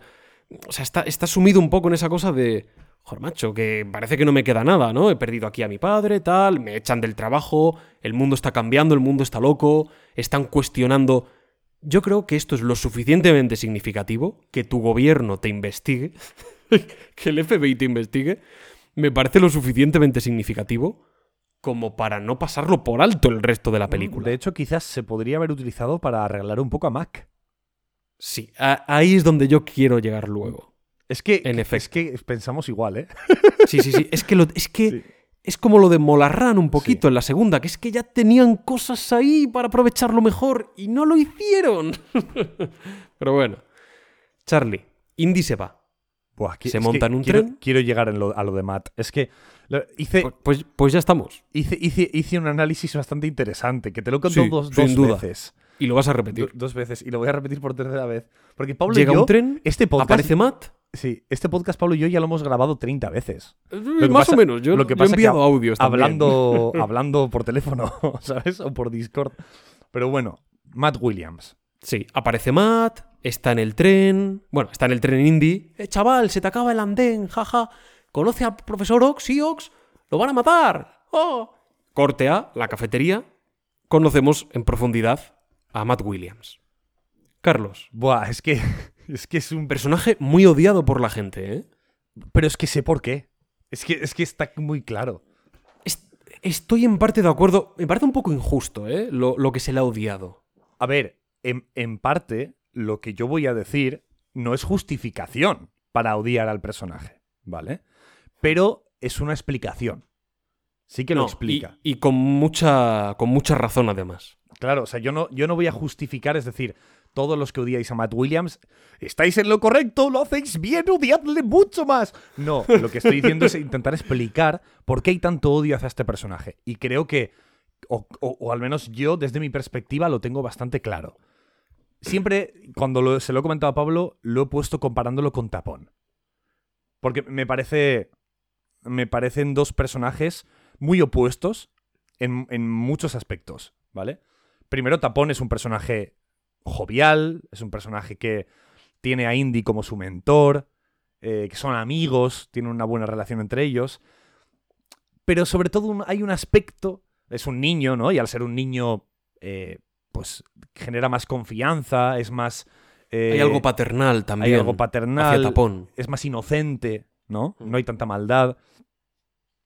En cambio, y además, perdón, no en cambio, además, su aspecto es bastante imperecedero. Es decir, lo, el tapón va vestido de una forma que aún a día de hoy eh, puede generar cierta eh, eh, sincronicidad con nosotros, ¿no?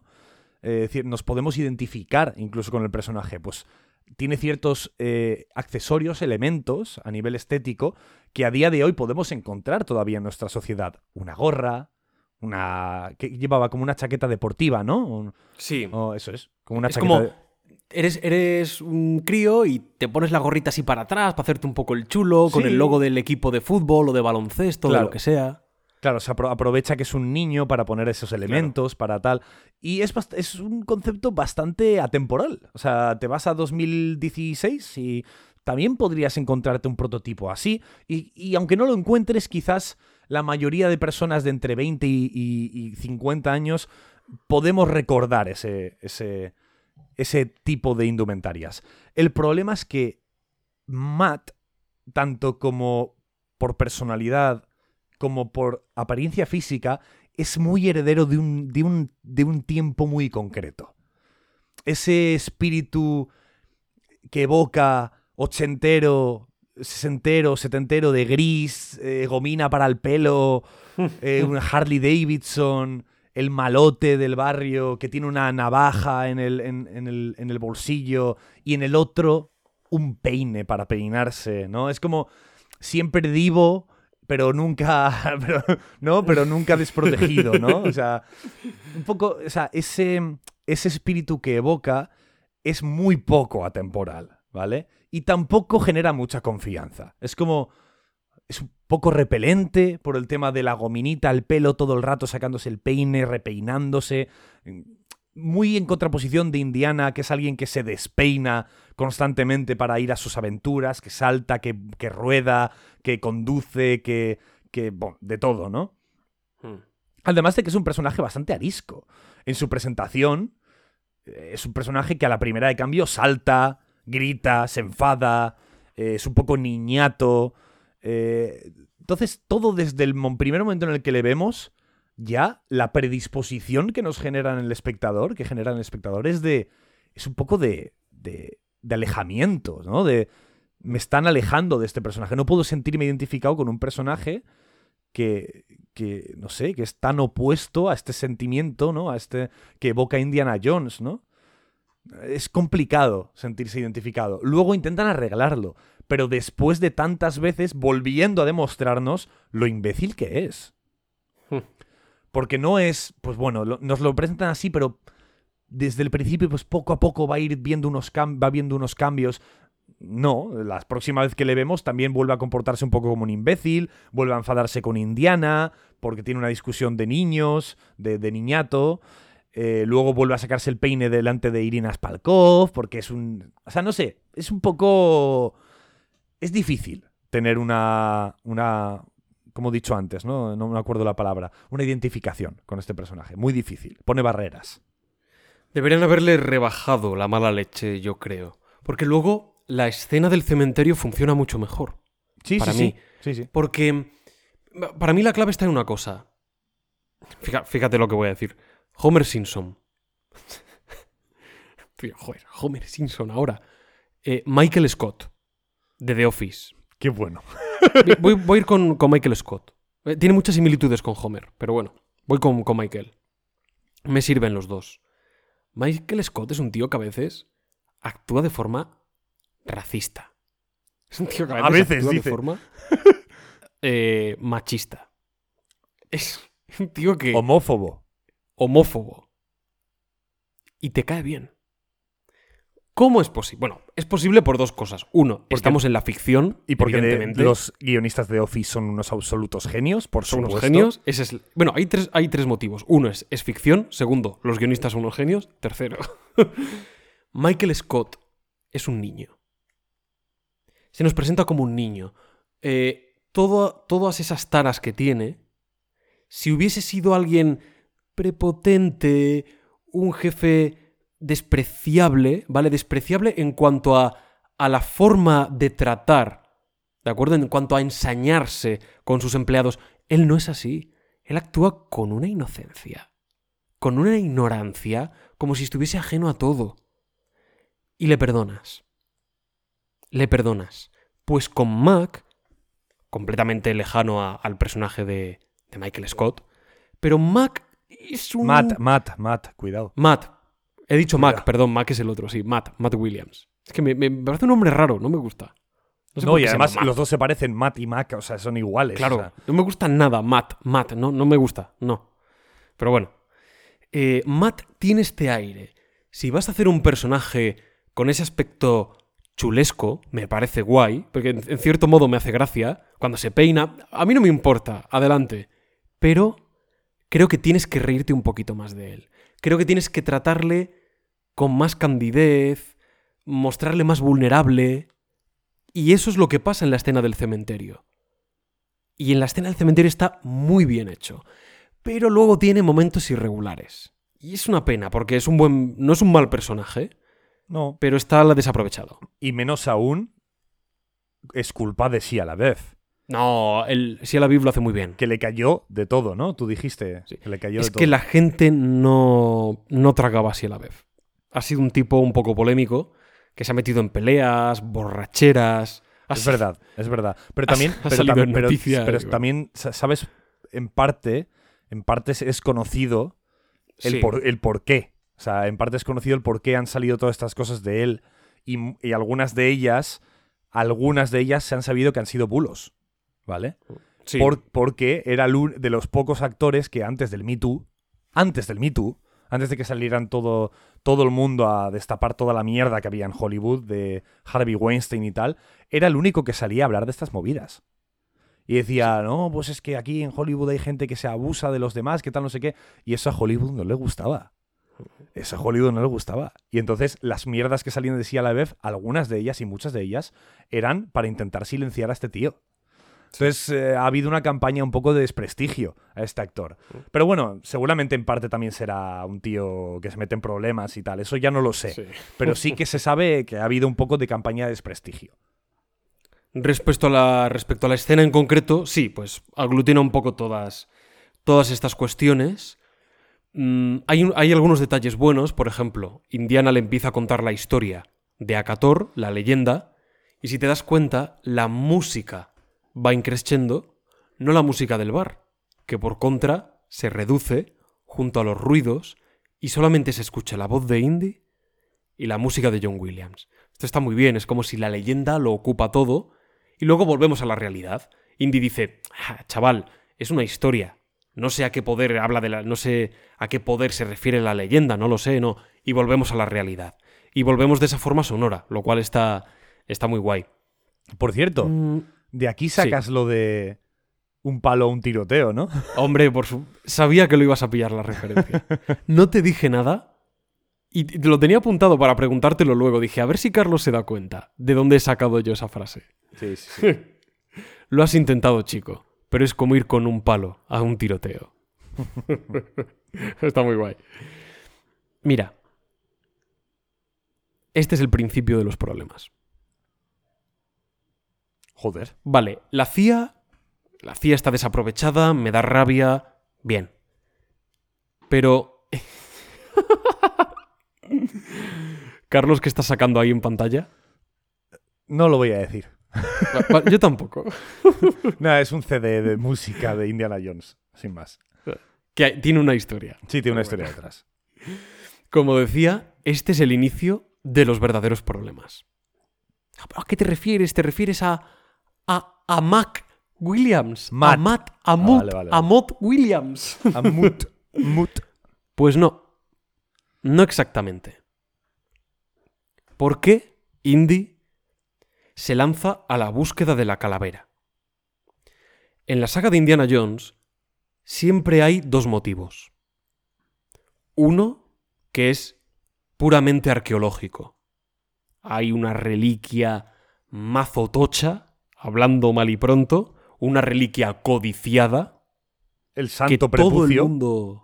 Por ejemplo, el santo prepucio, que existe. Existe, ¿eh? O sea, no, no.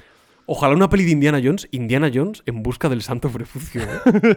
dime, eh, dime que no sería increíble, Carlos. El caso. Siempre hay dos motivaciones. Una, arqueológica. Todos ansían poseer un, bueno, un tesoro de la historia. Segundo, un objetivo o unas motivaciones emocionales. Se presenta un vínculo más profundo de cara al objeto que se busca, ya sea por lo que representa, las implicaciones que tiene, los personajes relacionados con él. Siempre es así. En el Arca de la Alianza, aparte de que vemos que el propio Dr. Jones da una clase eh, a los agentes de la CIA, hace especial hincapié en que es el mayor tesoro o de los más grandes de todos, Marion también está de por medio. ¿eh? Y un pasado de Indy con su padre, con el profesor Ravenwood, etc. En, uy, en la piedra filosofal iba a decir. Con las piedras Shankara, en el templo maldito, existe un vínculo también aparte del fortuna y gloria, hay un vínculo un tanto paternal, de protector. Hay unos niños a los que han secuestrado, como lo es Tapón, e Indy les va a salvar. Y en la tercera, la tercera sobra decirlo, es el maldito santo grial. El padre de Indy lo lleva codiciando toda su vida y es la búsqueda de dos generaciones. Nada más que añadir. Aquí hay una calavera de cristal no es tan potente quizás como un santo grial o un arca. Bueno, pero vale, puede generar interés. De acuerdo. Es verdad que no le ponemos cara al objeto. Entonces, hasta que lo vemos, nos es un poco desconocido. Pero tenemos el, el motivo arqueológico. ¿Cuál es la intención emocional? ¿Cuál es la conexión de Indy? Un chaval al que ha conocido hace cinco minutos Bueno, y que la- se comporta como se comporta. El Oxley que le van a matar, pero. Vale, es Oxley. Un compañero al que literalmente dice hace 20 años que no hablo con él. Lo dice Indiana Jones, literalmente. ¿Vale? Eso no puede ser una conexión emocional. Tercera opción, la madre de Matt. Es Marion, pero no sabemos que es Marion. Marion entra en juego a la hora y diez de película. Hora y diez. Eso no puede ser un detonante o un punto de giro. Tiene que estar al comienzo, no a mitad de película. Incluso un poquito más de la mitad. Aquí dice, mi madre se llama... Sí, todo eh, esto Mary le. Williams, tal. Pues enhorabuena, niño. Todo esto. ¿No hay conexión emocional? Sí, no, todo esto, además, claro, cuando, no hay- cuando esa conexión desaparece, pero esto en, cua- en cualquier película, ¿eh? Cuando este tipo de conexión desaparece con el protagonista o el personaje, la fuerza y el poder de ciertas escenas disminuye. Totalmente. Disminuye mucho. Pero, y es una pero- pena. Esto es pero clave. Mucho. Esto es clave. Y esto es de los, de los errores más graves de la película. El que tiene la conexión emocional es Matt Williams. Y no está mal, claro, un personaje coprotagonista tiene que tenerla, pero no a costa de que Indy la pierda. Esto no es posible. Esto es un error tremendo. La película sigue siendo disfrutable, evidentemente porque está Harrison Ford, que tiene un carisma para aburrir, ¿eh? haciendo de, de Indy, y van en busca de un objeto y hay aventuras, por supuesto. Pero hay una gran parte de la obra que ya merma. Bien. Persecución en moto, Carlos. Buah. Buah. Es que es eh, otro fallo de Matt. Otro fallo para Matt. Y mira que es divertida la persecución, ¿eh? No, no, está tiene, bien. Tiene cosas muy divertidas. Pero, como te dije yo hace un par de días, la persecución en moto debería aprovechar para enseñarnos de lo que es capaz Matt. No Mm. debería ser simplemente. O sea, creo que nosotros ya, somos, ya sabemos perfectamente de lo que es capaz Indy. Como espectadores somos perfectamente conscientes. Y entiendo que Matt como personaje también tiene que darse cuenta de esto. Pero no tiene por qué darse cuenta ahora. Puede darse cuenta más adelante. Porque Indy más adelante va a volver a hacer un montón de barbaridades y burradas y locuras, ¿vale? Pero ahora de lo que nos tenemos que dar cuenta es de lo que es capaz Matt. Y realmente no vemos mucho. O sea, más que conducir decentemente su moto y escapar por sitios más estrechos o tal, correr más rápido o menos, esperar a que, a que, a que Indy vuelva a subirse a su moto después de que le, le, le secuestraran en el coche los de la KGB. Más allá de esto, que- comparándolo sobre todo ¿no? con la persecución en sí de Car, ¿no? que es otra movida. Bueno, claro. ¿no? Pero bueno, tenía, que teníamos mucha más información incluso de Henry Jones padre, ¿no? Pero Matt, tío, por favor, después de su presentación en el bar, que no, que no ha sido nada buena, no termina de mejorar, ¿no? Y bueno, un detalle, gracias a la estatua de Marcus Brody. Muchas gracias. Allí en el cielo aún nos vigilas. Hay, hay algunos detallitos, pues bueno, Mac frena la moto, rompe el cartel con el que... Yo siempre me he preguntado, ¿lo hace aposta? ¿Es casualidad? Entiendo que lo hace aposta, ¿no? Pero no, no, no- es como que no se siente eh, del todo preparado, ¿no? Es co- De- no parece hecho, que esté voy- actuando con conciencia. De hecho, te voy a decir una cosa. No sé ni de qué coño me estás hablando. Sí, él rompe un cartel con la moto que cae sobre los rusos, entonces como que el coche se desvía. Es un poco raro. Pues te digo una cosa, es que ahora me acabo de acordar porque me lo has dicho, pero me parece tan... O sea, pasa tan de largo este, sí, es, este- es este muy de- insustancial. ese sí. detalle. Entonces, joder, si tú quieres que, que nosotros empecemos a ver a Matt como ese compañero de aventuras que va a tener Indy durante esta película, empecemos a empatizar con él, empiece a gustarnos el personaje, empecemos a querer enterarnos de él, saber de él, ¿no? Pues coño, pues que este tipo de momentos tienen que ser más sustanciales, ¿no? Con un poquito más de sustancia. Sí. Sí, pasa un poco inadvertido, porque al final te quedas con la idea de, ah, se han salvado por Marcus Brody. Porque lo importante es la estatua de Marcus. Y no, el que ha propiciado aquello es Matt. Pero el foco no está sobre Matt. Y eso creo que sí que es un, un- un problema. Tiene momentos buenos, Indy entra por un lado del coche, sale por el otro lado, Matt frena la moto y ¡pum! Indy, eh, Indy salta sobre, sobre el vehículo, pues está, está guay. También te digo, es el equivalente, más o menos, es el equivalente a la escena de las lanchas. ¿Por qué digo a la escena de las lanchas? Porque es como ese punto inter... no intermedio, pero es como esa escena de acción intermedia tras un momento más tranquilo, ¿no? Para acelerar un poquito la acción. La escena de las lanchas es, es mejor. Y esta escena, Por quedarte aunque no está mal... ¿Cómo, cómo? Por quedarte corto. Sí, no, por, quedar, por quedarme corto. y esta escena sería mejor si hubiese alguna otra escena de acción más y si la persecución por la jungla estuviese mejor. Cuida. La persecución por la jungla está bien. Está desaprovechada. Sin estar mal, está desaprovechada. Luego lo hablaremos. Creo, ¿vale? creo que es en el único punto en el que no vamos a estar de acuerdo, ¿eh? Creo que ese es ¿Te parece de que está mal la escena? Ah, no, no, no. Mm, Por otras cosas. Pero bueno, Ah, hab- hablaremos vale. más adelante. Vale, vale, vale, vale. Para mí, es, o sea, si. Mira, fíjate lo que te digo. Si aquí meto la escena de las lanchas, aquí te diría, la escena de las lanchas no está bien. En esta peli. No porque la escena esté mal. Evidentemente, como escenas individuales, la de las lanchas es mucho mejor. Pero entended lo que quiero decir. Dentro de esta película, esa escena tendría problemas.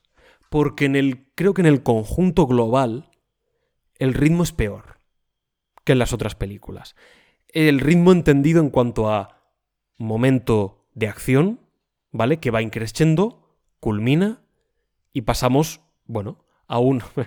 subimos, subimos el Tourmalet en el Tour de Francia, ¿no?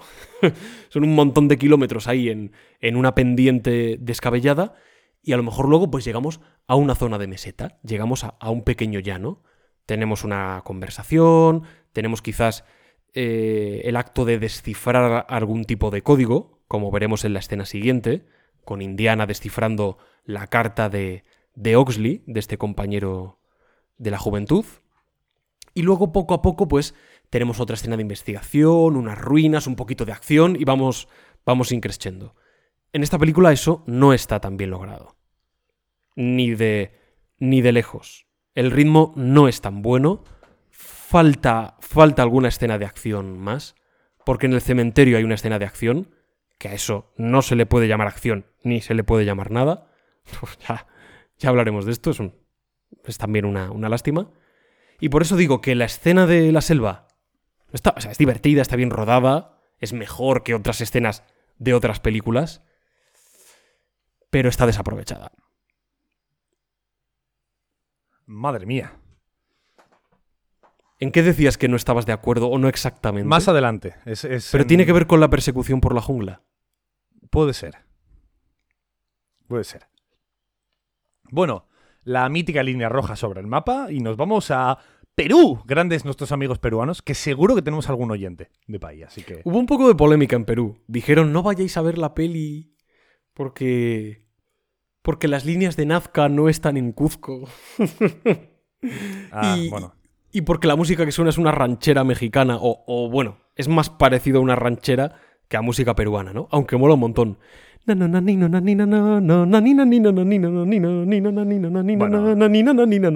No pasa nada, o sea, no os enfadéis peruanos porque con España cometen los mismos errores, ¿eh? O sea, o sea, lo- lo- los cometen con España, los cometen con Inglaterra, los cometen con Alemania, los cometen con absolutamente todo.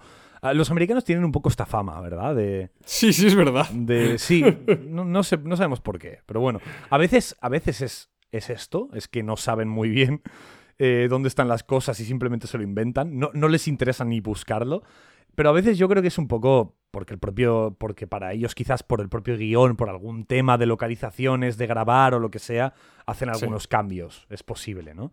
Pero bueno. A lo mejor no Por podían cierto. grabar ahí donde las líneas de Nazca y tenían que buscar otra localización en Cuzco y tal. Bueno, se puede entender. Por cierto, Sí. que es que parece, parece un poco meme porque en cada película de Indiana Jones que, que vamos reseñando, siempre digo, ah, yo he estado en Egipto. Ah, he estado en la India y no sé qué. Ah, estuve en Petra, en Jordania, donde grabaron... También he estado en Perú. Y, he estado en las líneas de Nazca. Estuve allí, en el desierto de Nazca, y, y vi las líneas de Nazca, en avioneta. Es espectacular. Yo no me imaginaba que se iban a ver tan bien. Dije, bueno, habrá que forzar un poquito la vista, serán allí cuatro rayajos sobre espectacular. No te imaginas las dimensiones y lo se ve mejor de lo que te estoy viendo a ti, Carlos. Sí, no, no, Es la- la- alucinante. las conozco, las conozco, sí. Es muy, muy, muy bonito. Me gustó mucho. Es una. Es un. Eso, es un paisaje en avioneta, un recorrido, pues una hora, hora y algo. Y merece totalmente la pena. Perú es de los países en los que he estado más impresionantes. Alucinante. Es increíble también cómo en Latinoamérica está lleno de, de- de elementos que propician muchas teorías de alienígenas, Sí. de extraterrestres y tal. Está muy, está genial, Sí, sí. ¿verdad? Por cierto, otra cosa que me hace mucha gracia, porque en 2008 salió La Búsqueda 2, que van en busca del dorado. Y también salió esta película donde que van en buscan, busca del dorado.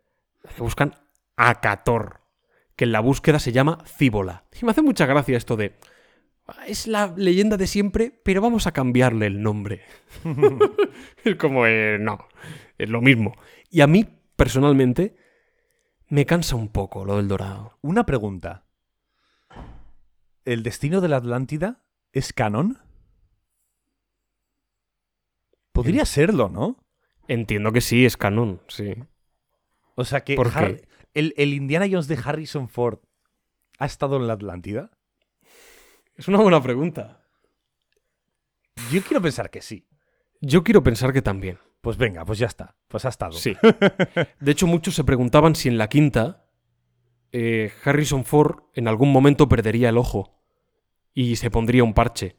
Porque en la serie aparece un actor interpretando a Indiana de viejo y lleva un parche en el ojo. Entonces esperaba como que la peli diese respuesta y, y no.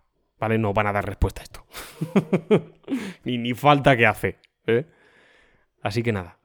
Bueno, aquí, como he dicho antes, Matt continúa con esas pintas de pandillero, callejero, ¿no? Jugando con su cuchillo, incluso siendo agresivo más eh, cuando habla con Indy. Eh, de hecho, aquí parece incluso que nos quieren hacer empatizar más con él, ¿no? Porque tenemos una conversación de lo que su madre le deja o no le deja hacer, lo de que- etcétera, etcétera. Y, e Indy es un poco paternal también, ¿no? Diciendo, no, chico, haz lo que quieras hacer y que nadie te diga lo contrario, ¿no? Que luego además tendremos un momento Sí. que, Está es, bien diverti- esto, que es divertido, ¿no? Que está bien, luego, luego, luego lo comentaremos en referencia a esta misma frase que él dice, ¿no? Pero, coño, de repente, eh, ¡pum! La realidad es que Matt es un imbécil porque vuelve a saltar en- enseguida, ¿sabes? Es como, por favor, que Indy te está diciendo algo muy normal y muy tal, y, y tú como un niñato saltas, tío. Entonces, todavía me caes mal. Sí. Yo creo que podrían haber optado por. Me, me gusta una frase que dice: Me encanta leer. Y tú dices, güey. ¿Cómo? Te sorprende, no te pega. Me, me hubiese gustado que tirasen más por aquí, ¿no? De, de construir la imagen que tienes como espectador de Matt Williams y llevarla por otro derrotero. Que te sorprenda un poquito más, ¿no? Pero no, se quedan todavía retenidos en esa. en, ese corsé que se han autoimpuesto. Me mola el diálogo. Estuve con Pancho Villa y una mierda. ¿No? Y dice, sí, bueno, hubo un poco de tensión en casa al principio. Tiene, tiene buenas frases muy divertidas ahí. Y llegamos al psiquiátrico. Una escena breve, intermedia. Sí, sin más. ¿Algo que destacar de ella? No, no. Yo una cosita. Vale, una cosita, venga. Tres minutos más tarde. Es broma, ¿eh? No, Es broma, joder. no te- A mí me encantan los psiquiátricos. Ente- claro, ente- entendiendo el psiquiátrico como escenario de una narración. Mm, ¿Vale? Es un lugar que me fascina. Y me dices, ¿un psiquiátrico en Perú en los años 50, 60? En lo que parece ser una antigua misión reconvertida en... ¡Buah! Me parece un enclave chulísimo. No está muy explotado. No, de hecho, de hecho no parece un un poquito más de psiquiátrico. partido. ¿Eso es un psiquiátrico o se parece a una cárcel? Es un psiquiátrico, es un... Sí, eso dicen. No, no, no, por eso, por, por eso digo que, que parece una cárcel. Que no, Sí, no- parece una cárcel. sí, no sí. tiene ningún. O sea, no tiene ninguna pinta de psiquiátrico. De hecho, porque me lo acabas de decir ahora. O sea, es verdad que si, si me preguntas. eh, ¿Qué es ese sitio al que van? Lo pienso un poco y digo, vale, sí me acuerdo, es un psiquiátrico. Pero, Mm. pero así de primeras, el recuerdo es una cárcel. O sea, Sí, lo parece. Sí, por eso te digo. Entonces, ese ambiente lóbrego de esa celda, en esa época, ¿no? En ese lugar, podría haber dado más juego. Yo creo. A nivel estético. Y sobre todo hay una cosa que es un poquito decepcionante, que es que la, la película estéticamente está, está muy por debajo de sus hermanas. Pero muy por debajo. Muchísimo. Es de, los, de las cosas peores de la película. Muy, muy por debajo en, en la estética. Y aquí se evidencia la cámara de mapas de la primera. Uy, de. Sí, de la primera película. La parte del templo maldito de los pinchos. Todo, bueno, la- lo de Venecia bajando a las catacumbas. El escudo de Sir Richard, las ratas. Aquí Matt barre el suelo, tío. O sea, quiero decir. La escena es Matt barre el suelo con una escoba. Hombre, Prefiero la luz entrando por un lado del techo, incidiendo en el cristal y proyectando una línea sobre... Hombre, pues lo prefiero. A que Matt barra el suelo. Hombre, pues lo prefiero. Sincera- sinceramente. Pero bueno. Bueno, pero Vale, es un poco. es una escena verdad, es verdad que es una escena que más bien eso equivaldría a lo del cementerio, ¿no? Sí. Pero sí. bueno, Es- pero- es- son como las dos escenas un poquito por separado, sí, pero bueno, visualmente eh, tampoco es lo, lo más interesante. Una escena de paso. Y vamos ahora sí al cementerio. Se disparan los ladrones de tumbas. Por suerte no lo somos. Indiana tiene estas, Indiana tiene estas frases que son, que son geniales. Y aquí tenemos, bueno, una pseudo escena de acción, por llamarla de alguna manera, porque los pulsos que tiene... Bueno, esto no tiene pulsos. voy, a, voy a aquí decir tontería. Eh, los dos detallitos que tiene están bien. Sobre todo el de la cerbatana, ese mola mucho. Va a dispararle con la cerbatana, Indiana aparece por el otro lado, ¡fua! sopla por el, por el lado opuesto y se clava el, el, el- vigilante, se clava el, el dardo. Esto es muy, muy divertido. Y ese plano que hace Spielberg contra Picado, mostrando a un indie heroico, y usted es profesor, de vez en cuando. E- es- esos son los detalles que, que aumentan la leyenda y el ingenio del personaje. Por lo demás... de- mira. La Hermandad de la Espada Cruciforme. Son unos mendas que aparecen allí y que tienen un, nada, un pequeñito, un pequeñito recorrido. Unos mendas lerendas. Unos mendas lerendas, además. ¿eh? Me llamo Kasim y formo parte de la Hermandad de la Espada Cruciforme. es que todo, todos en Indiana Jones tienen su punto friki. Esto es una cosa que me gusta mucho. Todo el mundo parece que hace cosplay, ¿vale? Y esto, me- esto me encanta. Entonces parecen, parecen anime cosplayers, ¿no? Y, y luego tienen su pequeña intervención, son los custodios, tienen un contexto. Oye, están ahí por un motivo, tienen... Ah, pues joder, qué guay, tienen hasta un nombre.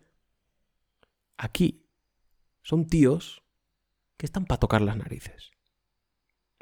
Tú te preguntas, ¿quiénes son? ¿Qué hacen ahí con unas caretas de esqueleto? Bueno, a lo mejor luego sabemos algo. No. Están ahí porque el guion lo dice. Mira, me parece mal, pero mira, mira, te lo compro. Te lo compro. Son NPCs. Vale. Ahora bien, si son NPCs, que me den una escena de acción de verdad, no eso. Te compro que sean NPC, NPCs si a cambio, si a cambio me das una escena de acción de verdad. ¿Vale? De tres minutos, ahí metiéndose por las catacumbas, saliendo, con Matt mm, siendo un poco más útil, ¿vale? E Indiana Jones también tirando algo más de ingenio. Indy no utiliza el látigo. Indy solo es una cosa, no utiliza el látigo en toda la película, excepto al comienzo. No lo vuelve a utilizar, tío. Te- no sé, a uno le quita o se... No. No hay pulsos, no hay... Y es un desperdicio, es como si estuviesen en modo pereza activado. Es que no estoy tan de acuerdo. ¿En serio? No estoy tan de acuerdo. A mí no me convence nada esto. Nada. Mira, a ver, pero está bien que no, que no coincidamos en alguna cosita. O sea, no sé. O sea, primero, a nivel de, de anticipación, está muy chulo como ese plano horizontal, ¿no? De Indy y Matt, Indy primero, Matt detrás. Como de repente aparece un indígena corriendo y de repente ¡uy! se tira por un pozo, ¿no? Y el otro mira. Sí, eso O sea, mola. Hay, hay, hay planos muy chulos, pero es verdad que la acción a nivel de, de- de peripecia, a nivel de pulsos, no hay nada, pero es una escena de acción de 35 segundos. O sea, no, o sea, me puede parecer innecesario, ¿no? Porque además, qué poco contexto les han puesto a estos personajes, y en eso sí que estoy totalmente de acuerdo contigo. Y de hecho, también traigo un poco del, de- del taller del Sherpa para arreglar esto. No sé si tú también traías algo para arreglar esto. Sí, Vale. quitar esos tíos. Ah, no. ¿Quieres que, quieres que- Esa es mi aportación. quiere- quieres que te lo, te lo diga? Es muy sencillo, ¿eh? Te- Dale, dale, dale. No, no, mi taller del Sherpa es ese, te lo digo de verdad. No, no, pues mi taller del Sherpa es que los, la tribu indígena que aparece al final sean los mismos que estos. Sí, no, es, es lo más lógico. Sean exactamente los mismos y nos enseñen ciertos planos, ¿vale? En- digámoslo así, eh, entre el primer enfrentamiento y el último, ¿vale? En los que vemos como lo- la tribu indígenas los están siguiendo, ¿vale? Los están vigilando. Que no lleguen a entrar a Ecator, ¿no? Nos han quitado ya la calavera del cementerio, pero no podemos dejar tal, no sé, yo qué sé, me lo invento, ¿vale? Pues eso sería, por ejemplo, una manera de arreglarlo. Porque los que están en, en el cementerio no tienen nada que ver con los que están luego en. en- De hecho, parece gente. Parece gente totalmente normal. yo, ¿no? yo siempre he entendido vestidos normal. que tienen plan- algo que ver, pero es por, por porque yo lo imagino, pero no se nos dan pistas de No, ello. no, a, a nivel de vestimenta, por ejemplo, no tiene nada que No, ver. no, no, no, no. O sea, los del cementerio van vestidos.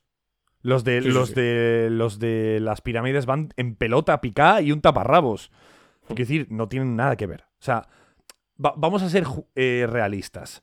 No hay nada que no que los los, Nada. los- y nada cuando digo nada es no solo narrativo ni no, no, ni siquiera a nivel de estética visual ni de presentación nada. Por lo tanto, digamos que no tienen nada que ver. Pero si los relacionas, si nos enseñas cómo cómo están persiguiendo, más o menos los van vigilando durante el camino y los están constantemente están preparados para intentar atacarles y tal, pues bueno, al menos algo ahí de arreglo hay, ¿no? Pero bueno, en este caso no. Pero oye, a nivel de, de, de acción, tampoco le pedía yo mucho a esta escena, dura muy poquito tiempo. Eh, da para dos momentitos interesantes, la cerbatana y la pistola, y alguna imagen visual que está chula de cómo se meten y salen por los agujeros. Tampoco me necesitaba nada más. Yo un poquito más habría pedido, aunque sea un poquitín, un po- ¿sabes? Yo creo que hay cosas bastante, bastante peores. O sea, que- creo que una escena de acción un poco innecesaria cuando va a haber muchas más, mm, y ha habido ya un par, y va a haber muchas más escenas de acción, tampoco creo que molesta demasiado. ¿Sabes, ¿Sabes qué pasa? Que en solitario te digo, ah, bien. Pero luego miro en conjunto y digo, joder, en algún sitio hay que meter esto. ¿Sabes?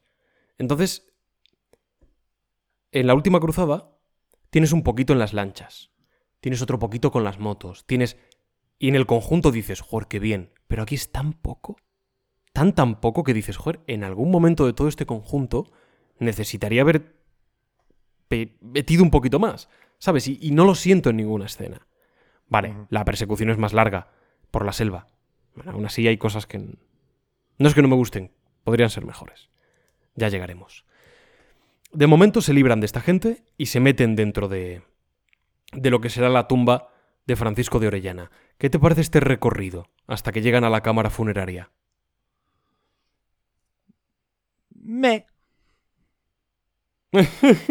Sin más, ¿no? O sea, A mí me mola. Es- sí me gusta. Sí me gusta más lo que es la puesta en escena, el subterráneo. a ver, me gusta con la, las linternas. la- la- el, el cráneo y lo del. Y que parece que está respirando, ¿no? Sí. Eso está muy bien. Eso está muy guay. Hay como una corriente de aire que mueve una telaraña, tras ella un cráneo que parece respirar. El guiño con los alacranes. Esto me gusta porque Matt se vuelve más humano, se vuelve más cobardica y esto hace que te caiga mejor. Dices, es, es un chulo, ah, pero ya no es tan valiente, ¿eh? Y eso hace que al, al reírte un poquito más de él, le coges también cariño. Un escorpión gigantesco, ah, perfecto. ¿Cómo? Sí, avísame si es pequeño. Entonces sí, entonces sí que es verdaderamente venenoso, ¿no? En ese caso avísame. Cuando se trata de escorpiones, cuanto más grande, mejor. Exacto. Pues estas cosas que me gustan mucho. Un poco raro. Un detalle. Spielberg, y especialmente en la saga de Indiana Jones, siempre acostumbra a anticiparnos cosas. ¿eh? Que luego tendrán su cumplimiento. Y hay un detalle, hay un plano, que es que. No, o sea, no, no da lugar a dudas. Un primer plano de dos cuerdas recuerda un poco la segunda peli, cuando Indy mete la mano, bueno, la mete Willy, pero en esta es Indiana quien mete la mano en un agujero y al final hay como dos palancas, dos cuerdas. Indy tira de una y no pasa nada. Y luego tira de la otra y se abre una puerta. Y ahí yo pienso, ostras, Spielberg nos ha hecho un primerísimo primer plano de esto. Hemos visto como en primer lugar ha accionado una cuerda que al parecer no ha, res- no ha resultado en nada. Algo va a suceder. Una hora y media después, todavía estás esperando que suceda algo. a ver, no es obligatorio que pase nada. Pero es un poco bajonero. Porque dices, joder, si estoy viendo siempre Indiana Jones y hay cosas de este tipo. Y siempre hay un conflicto y siempre hay, hay un efecto dominó que se va agrandando. Pues aquí no. ¿Y si en Indiana Jones y el Dial del Destino ¡Oh! nos dicen que esa, esa cuerda que se accionó abrió el camino a, yo qué sé, a la Atlántida, ¿sabes? Sería increíble, ¿eh? pues ves, son situaciones que están... Y sobre todo una cosa.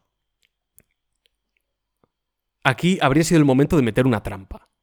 Porque o la metes al final o la metes en algún momento.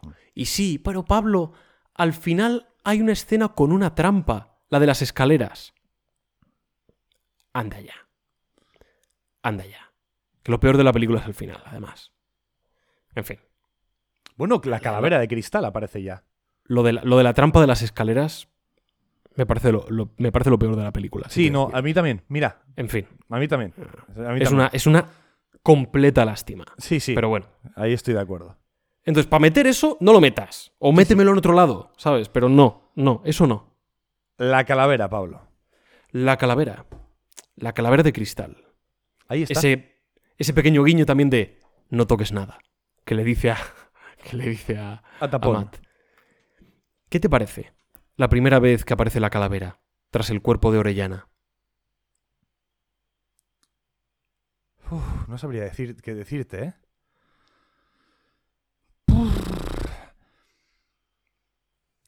A ver, Estoy de acuerdo. est- sí, estoy bastante, o sea, un poco como, no sé, no sé qué decirte, si bien o mal. Si- normal, ¿no? O sea, Sí, ¿no? está bien. Sí, ¿no? Quizás es lo peor que se puede decir, que está bien. Sí, es, es como un poco... poco olvidable, ¿no? Donde la encuentran y cómo y tal. Es una un pena. poco- sí, es una pena. Cuando bueno. aparece el arca no te olvidas. No. Cuando las piedras Shankara aparecen allí en el altar de, de, de Shiva de Kali y Indiana Jones las mira enlo- enlo- enloquecido, ¿no? Con, esa, con esos cánticos. Iluminan su rostro. Y por supuesto el santo grial, ¿no? Allí la copa de... La calavera es un poquito más olvidable. Sí. Y eso que es, la forma es bastante memorable.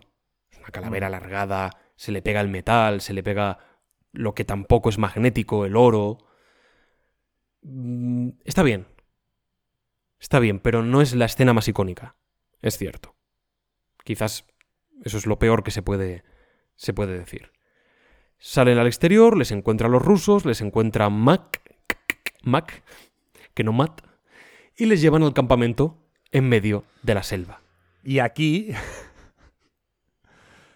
Bueno, aquí aparecen muchas cosas. Iba a decir que aparece una. Pero no, aparecen un montón de movidas. ¿vale? Sí, sí, O sea, en el campamento pasan bastantes cosas. O sea, en el, en el campamento. ¡Hombre! ¡Oxley! Siguiente escena. ¡Hombre, Marion! Siguiente escena. ¡Hombre, un puto alienígena! Hostia, o sea, es, es un poco. Parece, pare- te lo juro, parece un capítulo de los, de los Simpsons, ¿sabes? Tío, apunta esto para clip que es increíble. bueno, siguiente escena. ¡Hostia, que es mi hijo! Ese pequeño detalle. ¿eh? Ay, ay, ay. Madre mía. Dios mío. Bueno, Pues que- aparece que aquí aparece. el- lo primero es Oxley, ¿no? Antes que el alienígena, ¿no? Sí, lo primero es Oxley. Es bueno, Oxley. Mm, hay una pequeña conversación con Matt que sinceramente no nos interesa. Pues pasamos Eh. Matt quiere dinero. eh, enhorabuena, Matt. Eh, Mac, y Mac, Mac, por favor. Ay, Mac, Mac. de verdad. Qué lío. es que odio ese personaje, tío. te No, lo no, no, yo también, yo también. Qué asco Bueno, le tengo, re- macho, recordemos, y, y todos los espectadores, recordad que ya Mac ya ha cambiado de bando una vez, ¿eh? ¿Vale? En Quiero efecto. decir, que lo tengáis en cuenta, ¿vale? Porque es importante, es importante para cagarnos encima de él, ¿vale? Pero, Bueno, pero aquí, aquí hay una cosa que es, que es rocambolesca. Cuando Mac le dice, piénsalo bien, Indy, igual que... Igual que en Berlín. Bueno, tú dices, "Bueno, vale, vale, enhorabuena, Mac. Por lo visto esto luego tiene importancia. Bueno, sí, sí. ya, ya, en fin, ya hablaremos de esto. Pero que no tiene, no tiene pies ni cabeza. Vale. Oxley. Oxley. Interpretado joder, por, por un gran actor, que siempre hay algún cameillo aquí de, de alguien, pues en este caso es de John Hart, ¿no? John Hart, John Hart, ¿cómo se pronuncia? ¿Se llama John Hart? A ver. El de, bueno, el de Alien, ¿no? Por ejemplo.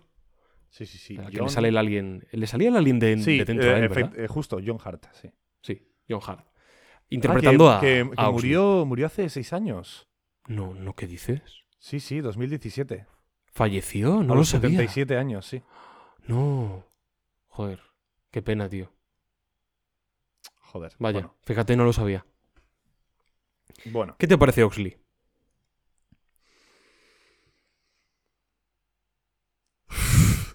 A ver, es. Es un poco el personaje borracho.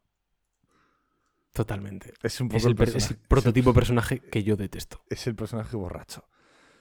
Eh, y además es que. Lo peor es que no, se, no, no, no, no termina siendo el personaje borracho. O sea, hay una redención. Es que es como. ¡Me he curado!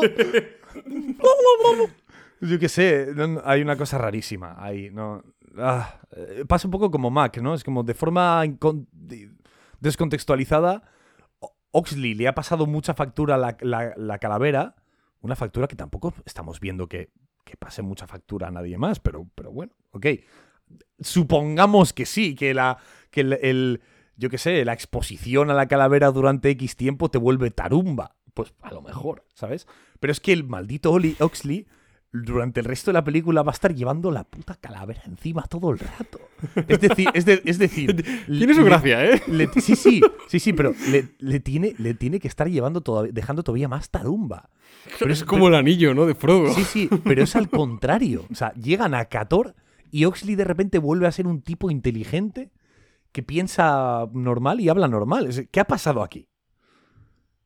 Quizás es que el alienígena lo ha dejado tonto y cuando le devuelven la calavera a Cator, pues le curan de su enfermedad. Ah, puede ser, ¿no? Pero hay tan está todo tan poco sembrado, tan poco explicado, con tan pocos detalles visuales que nos indiquen o nos impliquen que de verdad puede haber sucedido algo de esto. Y es un poco pesado el personaje, ¿eh? A ver, está guay lo de... Está haciendo así con el dedo, Sí, ¿no? no está mal. está escribiendo tal, no sé qué, ¿no? Unos, unos que son como un escritura cuneiforme era. Sí, dice, es- está guay, dice, dice Irina. eh, y. Ay, ¿cómo decía? No, me, gusta esta frase, no sé por qué, porque es como que Indy la corrige. Pictogramas. Y dice Indy, ideogramas. Ah, ideogramas. Te perría por supuesto. Ría, pero por supuesto. Mira, yo sabes que detesto estos personajes. Sí. En cualquier película. Uno que Bueno, aparece borracho. A veces, que a veces siempre- está bien.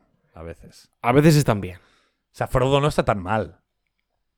Ma, Pero Frodo no llega a este punto, ¿eh? Ya, ya, ya. por Porque a eso te Frodo como personaje sí lo conoces. Pero cuando un personaje está alterado, en un estado de conciencia donde casi no responde de sus actos, o está poseído por un solo sentimiento, véase Oxley, véase Galadriel en la serie del Señor de los Anillos, que está, estoy enfadada, estoy enfadada, estoy enfadada, es como, tía, ya sé que estás enfadada. no, eso impide conocer a un personaje. No le estás conociendo. Es una visión deformada del personaje. Butcher, carnicero, en, en la serie de... ¿Cómo se llama la serie? The Boys. Joder, qué personaje, tío. Qué En The personaje. Boys, vale, carnicero está poseído por un sentimiento, que es el del odio, el de la venganza. Pero carnicero tiene muchas otras dimensiones, ¿vale? No está borracho de un solo sentimiento, ¿vale? Aquí es todo lo contrario. Oxley está loco y punto, pero, pero ¿cómo es Oxley? Como, no, está loco. Prototipo loco, ya está. De Al hecho, de menos- hecho, está muy guay. O sea, perdón, ahora que comentabas eso, ¿eh? Sí, no, no, no. Hacer un matiz. De hecho, está muy guay que, que Carnicero es un personaje muy típico, pero dado la vuelta. Es decir, nosotros con- conocemos al, al carnicero de mentira. O sea, nosotros cono- conocemos a un carnicero, a Willy Butcher, ¿no? A Billy Butcher, que. sí, me gusta mucho el personaje, me flipa. O Es, que, y- es que está muy bien. y Carl Urban es increíble en ese papel. Pero eh, conocemos un personaje que está, lo que has dicho, ¿no? Borracho de venganza. Pero son otros elementos Hmm. los que van descubriendo a Carnicero, ¿no? Al revés que, por ejemplo, Frodo, que es al revés, ¿no? Frodo, conocemos a Frodo perfectamente, pero otros elementos van a llevar a Frodo a estar borracho de corrupción, ¿no? Eh, de, de anhelo del anillo y tal, ¿no? En cambio, Carnicero es al revés, me parece algo muy chulo. A ver, no es el, no es el único personaje así del mundo, ¿vale? Pero está muy bien hecho en ese sentido. al menos Oxley no ralentiza la película. Eso lo agradezco. ¿Vale? Porque si ya sería lo que faltaba.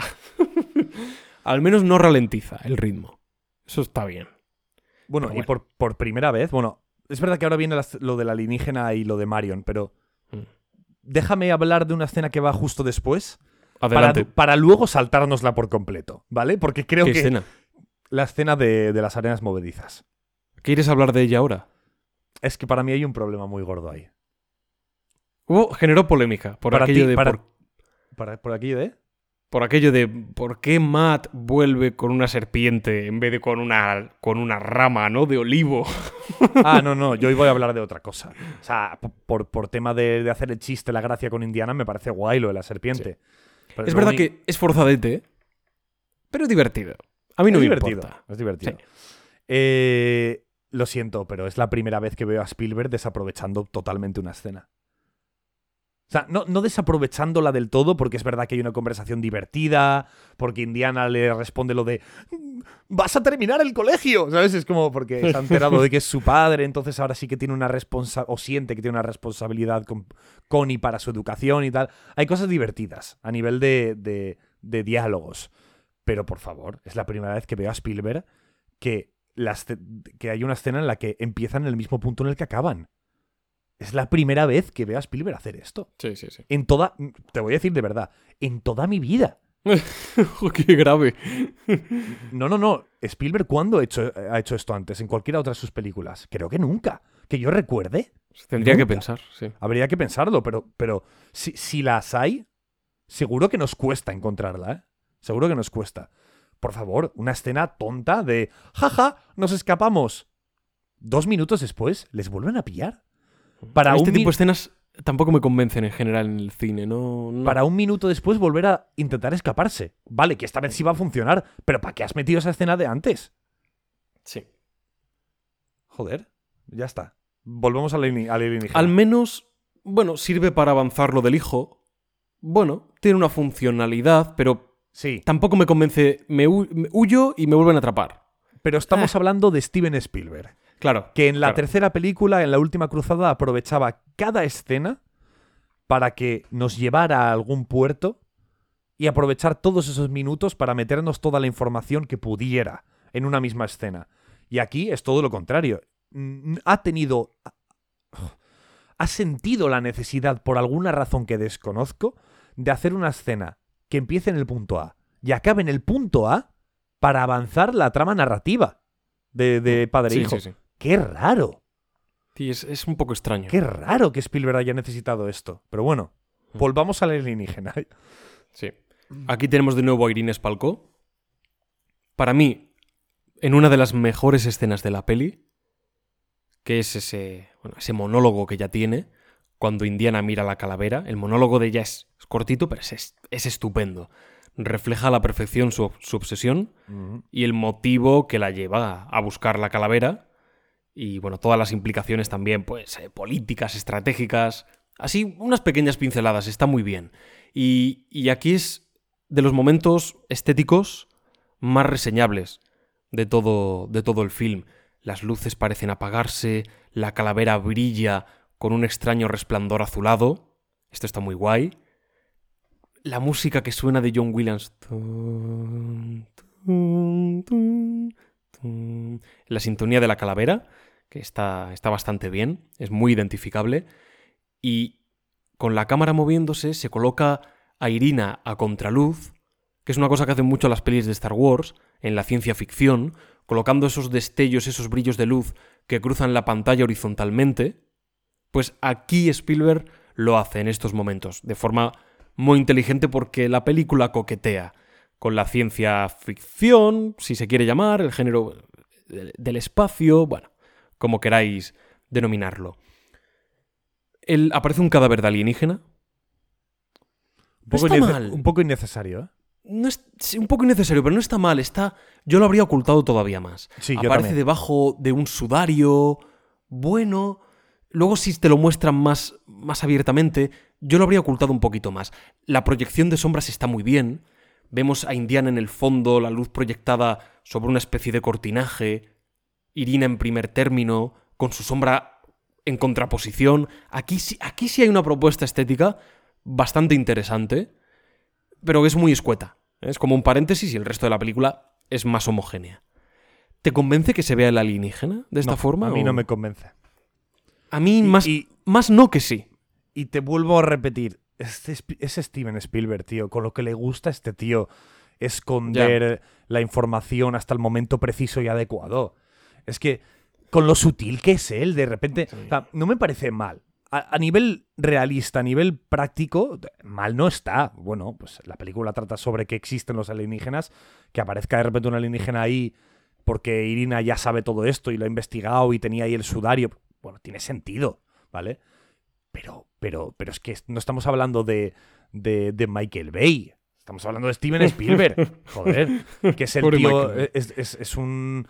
Direct- bueno, cuidado, eh, que Michael Bay ha hecho una de No las. es, no es malo Michael Bay. no, ¿eh? no, no, no. Ha hecho una de las trilogías que a mí más me gustan del mundo, que se llama Transformers, las primeras pel- tres películas de Transformers. Que me flipan, me flipan. Es verdad que tú siempre, siempre has sido muy fan de... Y eso que no te pega, tío. No, no me pega nada. No, No me te pe- pega pero- nada pero Transformers, incluso nada. yo a mí mismo soy consciente. Es- es- soy consciente. Es como en plan, tío, pues sí, odio los mechas. Los, los robots gigantes los odio a muerte. O sea, me parece algo que me. Cero. No me atrae, me atrae cero. O sea, hay, hay tantos elementos de Transformers que me atraen tan poco que no entiendo cómo, de alguna manera rara, el mejunje que crean, la mantícora, la quimera extraña que generan juntos, no sé por qué me, me flipa. Pero bueno, ya hablaremos de Transformers algún día. Sí. Eh, ya le pediré a Pablo hacer un viaje al centro de alguna que sea, de la 1 o lo que, o lo que fuera. Pero bueno, ¿qué quiere decir? Que estamos hablando de Spielberg, no estamos hablando de, de cualquier otro director. Y es un tío que le gustan mucho estas sutilezas, ¿no? De te escondo esto, imagínate lo que hay. Indy lo ha visto, pero tú, imagínatelo. ¿Sabes? Yo qué sé, este Sí. tipo de cositas, ¿no? Y nada, ¿no? Ha sido completamente cero sutil. ¡Pa! Alienígena. ¿sabes? Hay que decir una cosa. Sí. Spielberg no quería hacer una película con alienígenas. Vale. Y se lo dijo George Lucas. Le dijo, ya he hecho ET, ya hice encuentros en la tercera fase. No, no, no voy a meter alienígenas. Y George Lucas le dijo, vale. Se fue. O sea, vale, Spielberg. Y volvió al rato y le dijo, ya está. Solucionado. Esto, esto es verídico, ¿eh? Sí, sí, sí, lo sé. Esto es 100% verídico, oyentes. George Lucas volvió y dijo, Spielberg, eh, tranquilo, tengo la solución. ¿Qué, se te ha ocurrido en este ratito? No van a ser alienígenas. Oh, pero... Ah, entonces, ¿cambiamos el objeto, la calavera? No, no, no. Sí, basta con cambiar una línea de diálogo. Son seres interdimensionales. Y ahí está.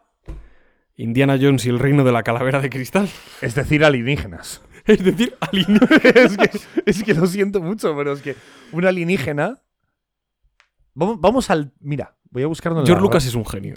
Eh, lo voy a mirar en la RAE, ¿vale? Mira. Vamos a mirar. Vamos a mirar. Ojalá en la RAE, ojalá ponga ser interdimensional. Mira, alienígena, RAE. Sería increíble.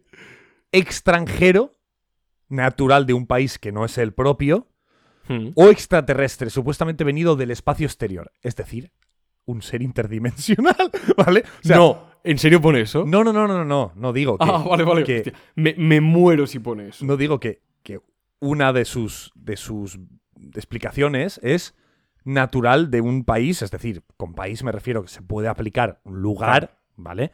Lugar que no es propio. Coño, si tú eres un ser interdimensional, un ser interdimensional significa que aunque no seas del espacio exterior, eres de un lugar del que no es propio la Tierra. Por lo tanto, eres un alienígena, ¿vale? Me da igual que vengas de mi espacio exterior o del espacio entre los espacios, que luego es lo que dice Oxley, ¿sabes? Me No, da igual. Del Eres espacio un que se abre alienígena. entre los espacios. Eres un alienígena. Me la, me, me la refanfinfla, Pablo. Sí, no, es un alienígena y punto. Es un alienígena. Y nos dejamos de historias. Ok. Vale, pues bueno, aparece Marion. Indy casi se vuelve tarumbilla por la calavera. La escena, la escena me gusta por eso, por esa representación visual y el monólogo de Irina. Mac. Y aparece Marion No, no, no. Mac. como Mac. Aparece Mac. Bueno, Mac le quita los grilletes, Indy le da un puñetazo y, y vamos con Marion, ¿no? Pero, sí- pero es que, tío, es que aquí hay un momento de Mac. Lo he puesto entre, en, en mis notas, entre interrogaciones. ¿Están intentando humanizar a Mac? O sea, ¿de verdad? O sea, ¿lo están Sí. intentando? Hay, hay como un momento de, ay, Indy, me preocupa que la calavera te esté haciendo algo malo, jaja. ¿Estás bien? Ay, como tú y yo en Berlín, jaja. Es como, ¿cuál es la intención? Sí, yo tampoco me queda claro. ¿Cuál es la intención? Porque, a ver. O sea, ya esta escena sola, llegando aquí, ya está mal, ¿vale? Ya está mal. Mal. Pero, incluso yo que sé. Se pondrá peor. Podría haber funcionado si luego no pasara lo que al final pasa con el personaje, pero. ¿Cuál es la intención de poner esta escena ahora si, si tú como guionista o como director sabes lo que va a pasar después con él? Es que no tiene ningún sentido. Sí. Qué mal, qué mal. Pero bueno, con... con, con- ay, Dios mío. Pobre Sí, Spielberg, lo, de- aquí, lo de Mac es que no hay por dónde pillarlo. aquí le han dado esa última pelota de malabares a Spielberg y se le han caído todas. Se le han caído todas. Pobrecillo, tío. Con su par de cojones el guionista, ¿eh? con, su, con su par de huevos. Es llamativo, es muy llamativo. Sí, Es muy muy, llamativo. muy llamativo. Venga, Mario. Aparece Marion, ¿eh? Regreso a los orígenes. A mí me gusta que aparezca.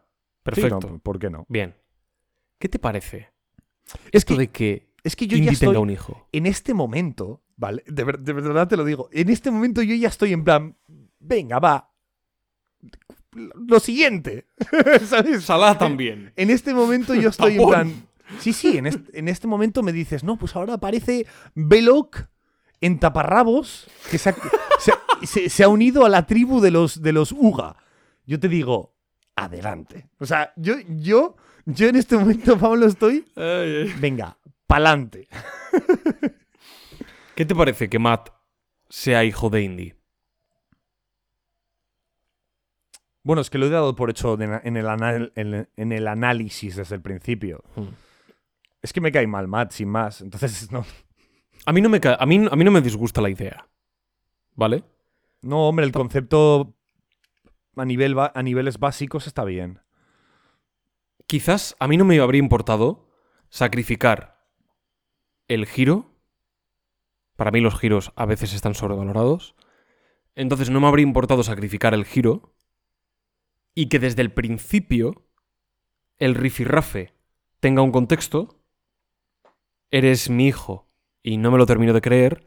Eres mi padre y no me lo termino de creer. ¿De acuerdo? Y que esa relación se vaya gestando. Con conocimiento de causa. A mí me habría gustado más.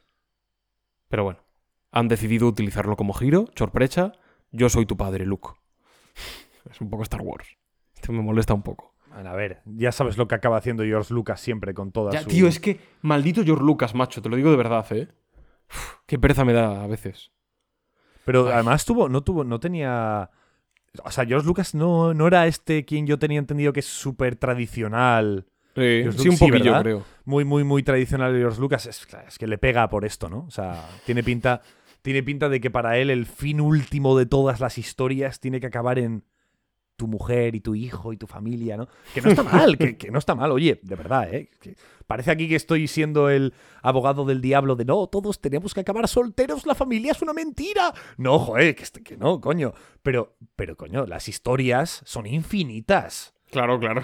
Coño, puedes irte por millones de derroteros diferentes. Que la familia puede estar ahí, pero no puede ser el- no tiene por qué ser siempre el fin último, ¿no? No tiene por qué. Antes de entrar en la persecución, voy a comentar una cosa que dejé antes en el aire. Y creo que ya es momento de recoger ese testigo. Vale. a propósito de la intervención del FBI o la CIA, el servicio secreto, en la historia. Y aprovechando que tenemos al personaje de Matt, de Mac, Mac, Vale, vale, vale, joder. que le odio, Carlos, le odio. Le odio hasta por el nombre. Aprovechando que tenemos a este individuo, a este, a este, Este a este ser, individuo. a este, esto sí que es un ovni, ¿vale? No, es un, es un orni. Objeto Reptador no identificado. Restador no identificado. Bueno, ¿cuál es mi propuesta? ¿Cuál es mi taller del Sherpa para el FBI y la CIA? Lo voy a decir un poco por encima, porque tampoco vamos a estar aquí cuatro horas discerniendo el argumento. ¿eh? Pero yo me planteaba algo de este tipo, mira. El FBI y la CIA saben lo que Irina busca. A lo mejor los rusos tienen más información que ellos, pero en parte saben qué hay de fondo. Y también creen que Acator y el poder que alberga Acator puede ser real.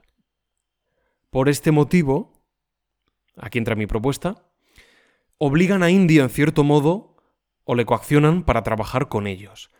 Le dicen, pues claro, que, que si le ayuda a recuperar a su vida, su trabajo, su reputación, dejarán de investigarle, etcétera, etcétera. Su expediente quedará limpio, y por el contrario, si no lo hace... Bueno, pues- además ya hay un, un- Acabas de meter un. Joder, algo emocional por lo que Eh, esta en aventura, efecto. ¿no? En efecto, ya habría un motivo de, oye, que yo he combatido en la guerra, que yo tal, ¿qué me estáis contando? Si luego además tenemos la figura del hijo, ya tenemos muchos elementos que propician eh, lanzarse a la aventura. Bueno, y además otros. de que quiere recuperar su trabajo. Que- Claro, evidentemente, recuperar su vida y que no... En fin. Además, esto, según mi planteamiento, va a llevar a una disyuntiva en un momento, que podría, podría estar bien, ¿vale? Eh, en cierto modo, su gobierno lo coacciona, ¿no? Y, Indy se siente traicionado, en cierto modo. Vale. ¿Qué ocurre? Que los rusos también lo necesitan vivo. Como la propia Irina dice, menos mal que no le matamos porque va a resultar que, que es usted útil, doctor John, ta, ta, ta, ta, ta. Y al igual que los rusos van a estar presentes, yo creo que los americanos deberían estarlo. Aunque sea lo que yo tengo aquí escrito, aunque sea alguna especie de facción dentro del servicio secreto, que actúa un poco al margen de la ley, que es lo que, por lo que yo tengo entendido, vamos a ver un poco en la quinta película. ¿Vale? Hay gente dentro de, del gobierno que colabora con este nazi, interpretado por Matt Mikkelsen, pues algo así, ¿no? Un poco al margen de, de la ley, compitiendo en una carrera con los soviéticos, no por alcanzar la luna, sino por alcanzar a Kator, ¿de acuerdo? Y entonces aquí Mac podría entrar a hacer un doble juego, Indy también, ¿vale? Porque, y aquí me parece que está una de las claves de esta, de esta ambigüedad que Indy puede tener, que es que él, en un momento determinado, podría incluso colaborar con los rusos de motu propio. A lo mejor se da cuenta de que los suyos, de que esa especie de facción un tanto, bueno, polémica porque actúa de aquella manera, del servicio secreto, al darse cuenta de que ellos lo que quieren es destruir a Kator, vale, los rusos quieren utilizarla, pero los otros quieren destruirla directamente, en plan, la vamos a dinamitar y fuera. Indy dice, ¿cómo? No. O sea, soy un arqueólogo, no, no, no vais a ir a dinamitar a Kator. Y ve que los rusos no y se plantea, les voy a ayudar. Pese a, pese a lo que supone para mí, les voy a ayudar para luego acabar tanto con ellos como con los otros. Que ninguno se lleve el pastel, ¿sabes? Y entonces ya entramos, sí, en una dinámica, que es lo que se entreveía, de espías, cambio de bando, ayudo a estos, los otros me retienen, ahora... Creo que habría sido mucho más divertido y mucho más interesante y, y más lógico para lo que la película nos presentaba. Luego, vale, yo estoy proponiendo algo, luego habría que desarrollarlo, pero bueno, tampoco aquí no me pagan para escribir el guion de Indiana Jones. Que ya podrían. Eh, entonces, ya para concluir la- un poco la idea. Indy está entre unos y otros, y lo que pretende es salirse con la suya. Al final, lo que yo imaginaba que podría suceder es que consigue la calavera, bien, como, como se ve en la película, acaba con, con unos y con otros, y toma una decisión. A mí me habría gustado que Akator no se destruyese.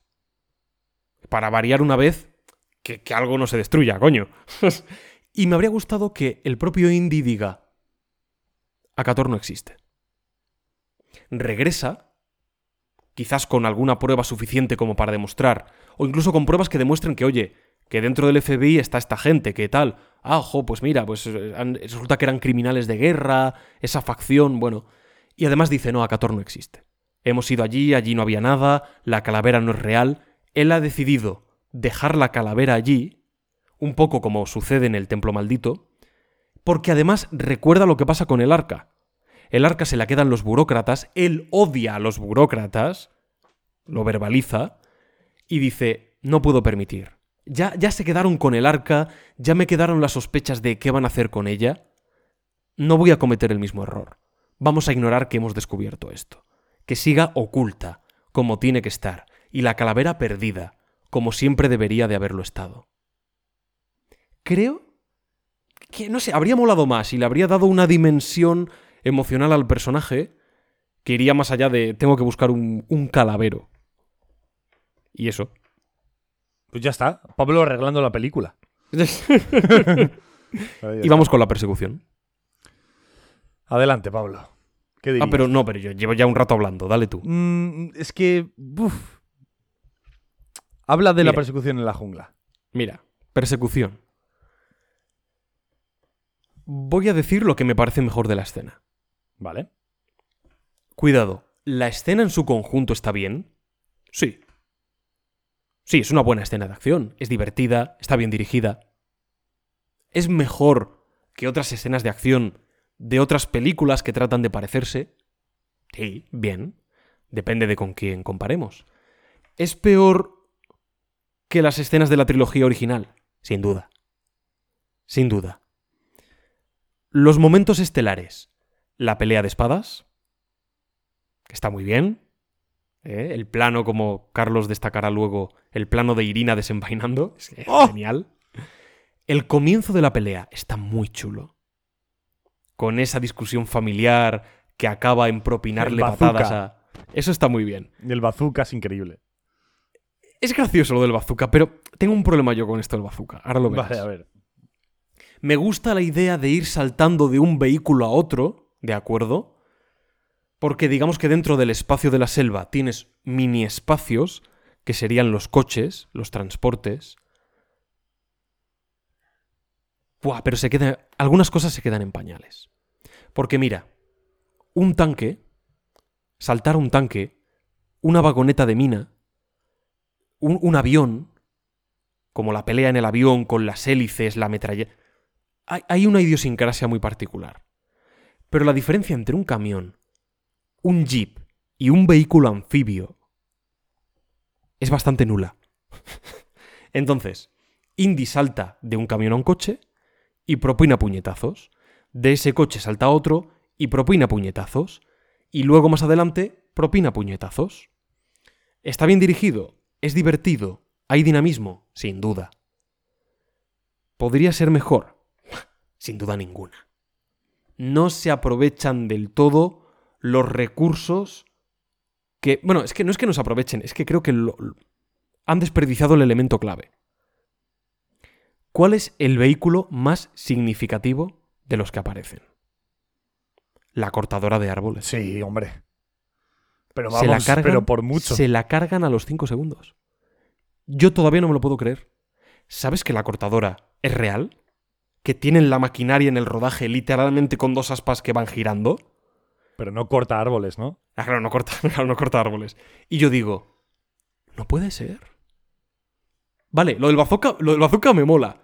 Pero se tienen que cargar la cortadora que podría haberte dado una escena encima. Yo la pelea de Dobchenko la habría trasladado a la cortadora. Mm. Encima de la cortadora. Mm. O que en un momento se tengan que subir, Indy está a punto de caerse en, la- en las aspas, hay que, hay que detener al tío, Indy se, se engancha con el látigo a, la chi- a esa especie de chimenea de tubo que tiene, se columpia hasta la, hasta la cortadora, salta encima. Yo habría pagado por ver eso. Y te quitas el vehículo a, a- a la primera de cambio. No lo entiendo. Es como no quitarte el tanque a la ¿eh? primera de cambio. No Yo lo entiendo. yo no estoy muy de acuerdo, ¿eh? No, A yo ver, no lo sí, entiendo, tío. A ver, eh, entiéndeme. Sí que estoy de acuerdo en, en haber eliminado la cortadora. Eso sí. Es ¿vale? que te da. Imagínate la cortadora persiguiéndoles, No, no. ¿vale? 100%. Co- llevándose un vehículo por delante, teniendo. No es lo mismo saltar a un vehículo y dar puñetazos que saltar a un vehículo porque la cortadora te está persiguiendo y está a punto de ventilar el coche. No, no. Eso es muchísimo más interesante. Ahí estoy muy de acuerdo, ¿vale? El tema es que no estoy de acuerdo con lo de la pelea de Dovchenko, pero bueno. Ah, ¿Te gusta la pelea? A ver, la pelea podría estar me- mejor en ciertos aspectos, pero bueno, hab- hab- hablamos más. Bueno, si quieres Vale, podemos sí, eso ya, llega luego. Sí, cuando tú quieras. Eso llega luego. Entonces, claro, me quedo un poco. Sí, está bien, pero es que, joder, en las otras peleas hay muchos más elementos del escenario que se aprovechan. El periscopio, la oruga del tanque, los cañones. Ah, Es que hay, hay pequeños pulsos muy fácilmente identificables. Y aquí no. Aquí me cuesta. Yo pienso en esta pelea y digo, a ver qué pasa. Indiana pegando puños, Mac con las espadas. Eso es fácilmente recordable. Y los monos. Y los monos. Y son los monos, que no me gusta nada. Ahí va, la película tiene otros problemas, pero lo de los monos, a mí, coincido con el- la mayoría de fans, a mí no me gusta nada. Que el clímax de una pelea acabe porque Matt arrastra unos monos consigo para robar la calavera, Es que es muy heavy. yo de verdad. eh, es que no. No. No. O sea, Es no. muy heavy, ¿eh? No. Lo siento, pero no. Mm, Es una, parece, parece que de pronto otra película. Parece Tarzán. Y no es lo mismo Tarzán que la momia, ni la momia que Indiana Jones. No, son códigos diferentes. Y que Matt venga con, con un ejército de, de babuinos, pues, no me convence, No, no. sinceramente. Pero a ti, ni a ti ni a nadie. No, señores. Está, bastante mal. Yo, yo de esta escena, lo, lo que te- es lo que, te- lo que he dicho antes, lo que desdeñaría es Irina Spalkov desenvainando la espada. Es increíble. Eso es está, genial. o sea, ese plano es brutal. Ella lo está, pone la cara perfecta y la postura perfecta y la música acompaña. En ese sentido, genial. Pero Spielberg rueda muy bien la acción, por ejemplo, me encanta que mantenga los planos de los coches enfrentados, cruzándose, y ves como literalmente Sí. hay un actor que salta al otro coche, ¿no? No hay trampa ni cartón. Literalmente el plano, sin corte alguno, te muestra al actor saltando de un, de un vehículo a otro, propinando puñetazos ininterrumpidamente, porque Spielberg es un maestro dirigiendo. Y hasta una pelea que no es tan original, que es más genérica. Fíjate, mi madre, que la vi con mis padres, la he visto varias veces, la última con mis padres, me dijo mi madre, se me ha hecho un poco más larga la pelea. No es más larga que en otras películas. ¿Qué ocurre? Que no es tan fácilmente identificable, porque no hay esos mini pulsos. Es más genérica. Y ese es el problema. Pese a que es entretenida, eh, está, está bien.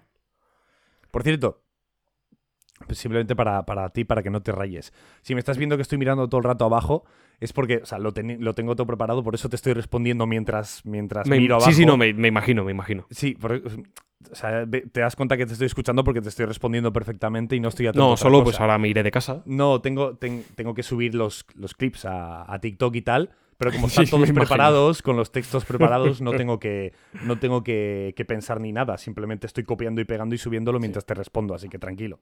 O sea, Y básicamente Tardo- ese sería un poco el resumen de, de la secuencia, que en, en parte me divierte y está, está por encima de otras escenas.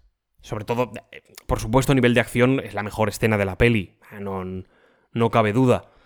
Pero para lo que es Indiana Jones, lo que es Spielberg y lo que esperas, es menos chicha. ¿eh? Es menos chicha de lo que debería. Pablo, los, hormi- lo- los hormigueros. Ah, ¿no, ¿no quieres decir nada así de la escena? No. Pero... Yo me quedo con Irina. Vale, ya está. Desenvainando la pero, espada- pero te, resulta aburrida, te... pues Bueno, está a bien, ver, sin más. Aquí, aquí está lo de que nos enteramos, entre comillitas, que Mac es un agente doble. Bueno, mis- mis- pues, Ah, es verdad, ese, ese detalle. Sí, No, no, mira, no tiene pies ni cabeza, porque ¿qué dices? O sea, claro, ¿cuál es la conclusión?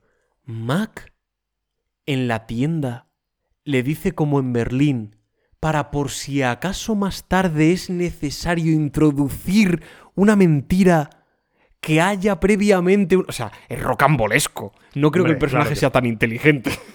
No, de hecho, de hecho, juraría que no. Es una cosa que no se sostiene, Y además, resulta que no, resulta que es mentira, que está con los rusos. Entonces, han planeado que. Le han dicho. Yo me imagino a Irina Sí. y a Mac diciendo, oye, escucha, ch, ven aquí. Si, si por lo que sea. Escucha, Mac. Escúchame. Si por lo que sea. Si por lo que sea hay que engañar al Dr. Jones.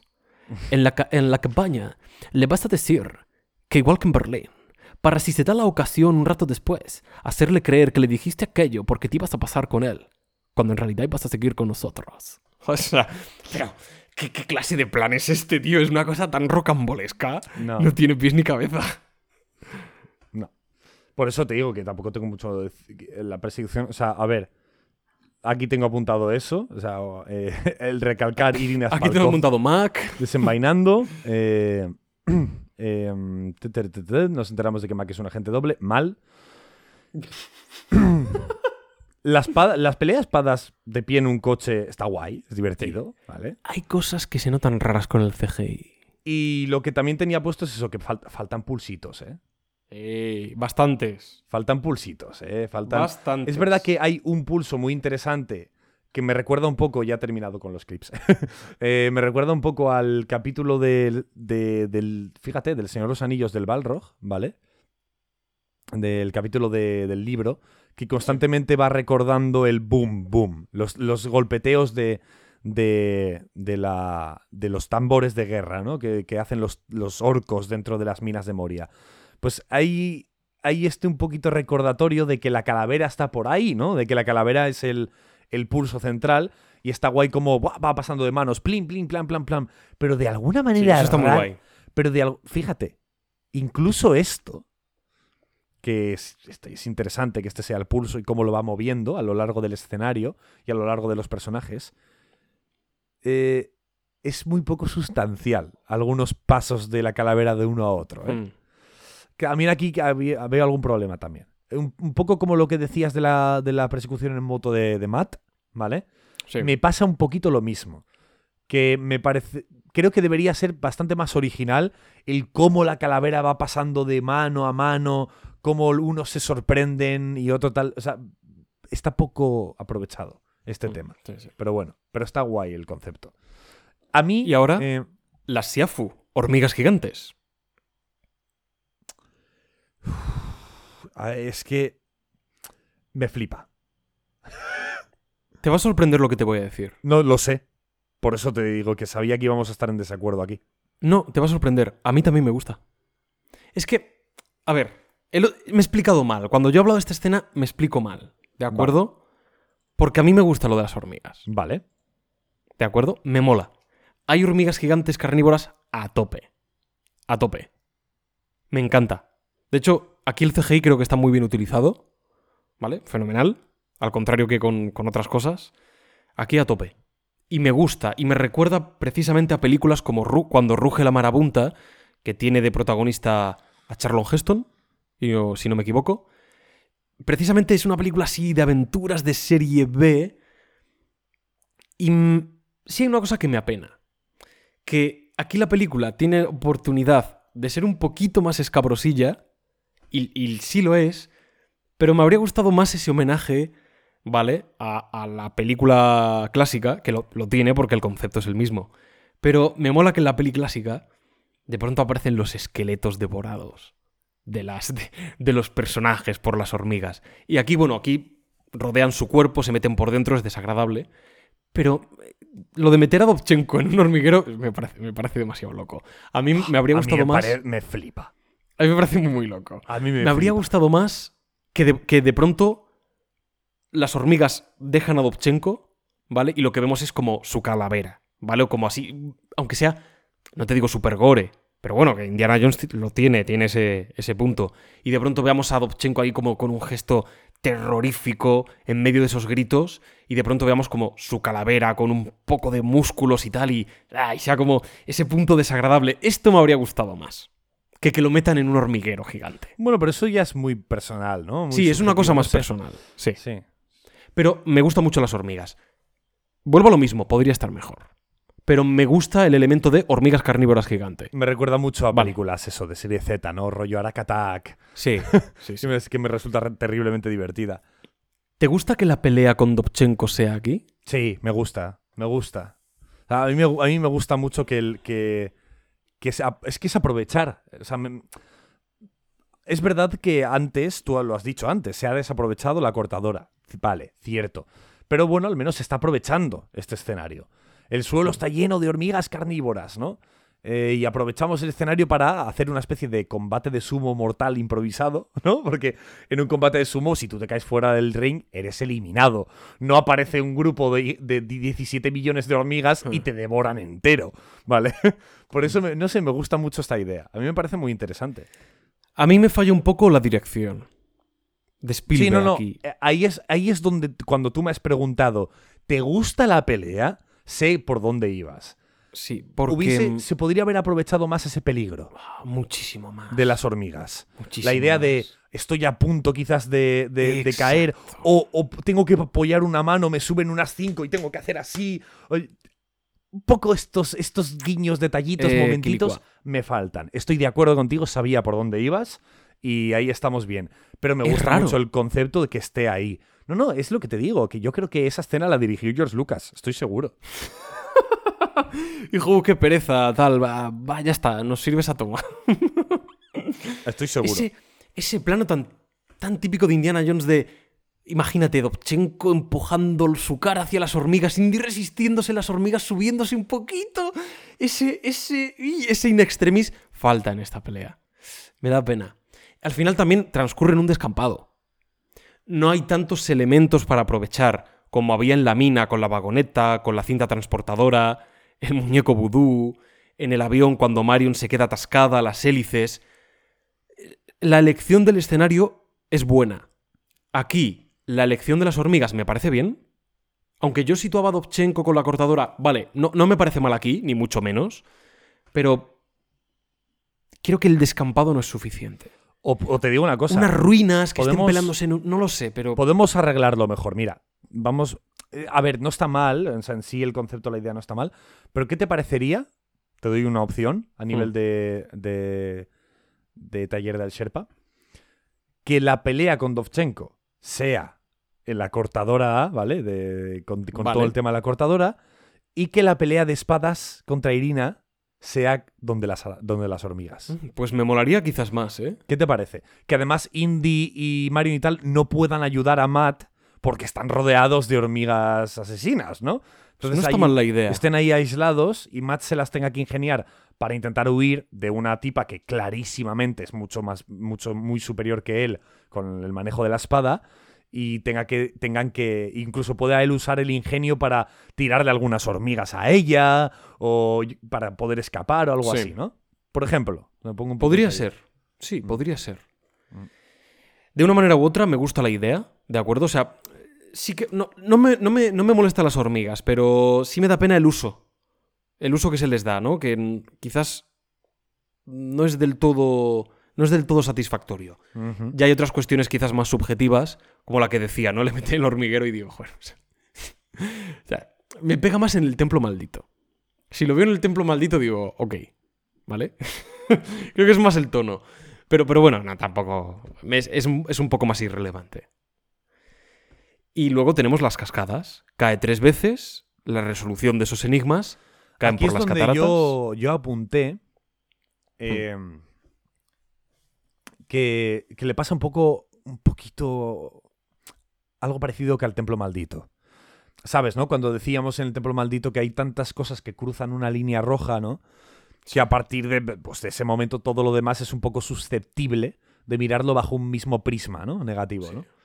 A esta película le pasa un poco lo mismo. O sea, pasas por, por la bomba nuclear, que sí que a tope. Yo voy con ello a tope. Pasas por. Por este. Joder, ¿cuál era lo siguiente? Que no me acuerdo.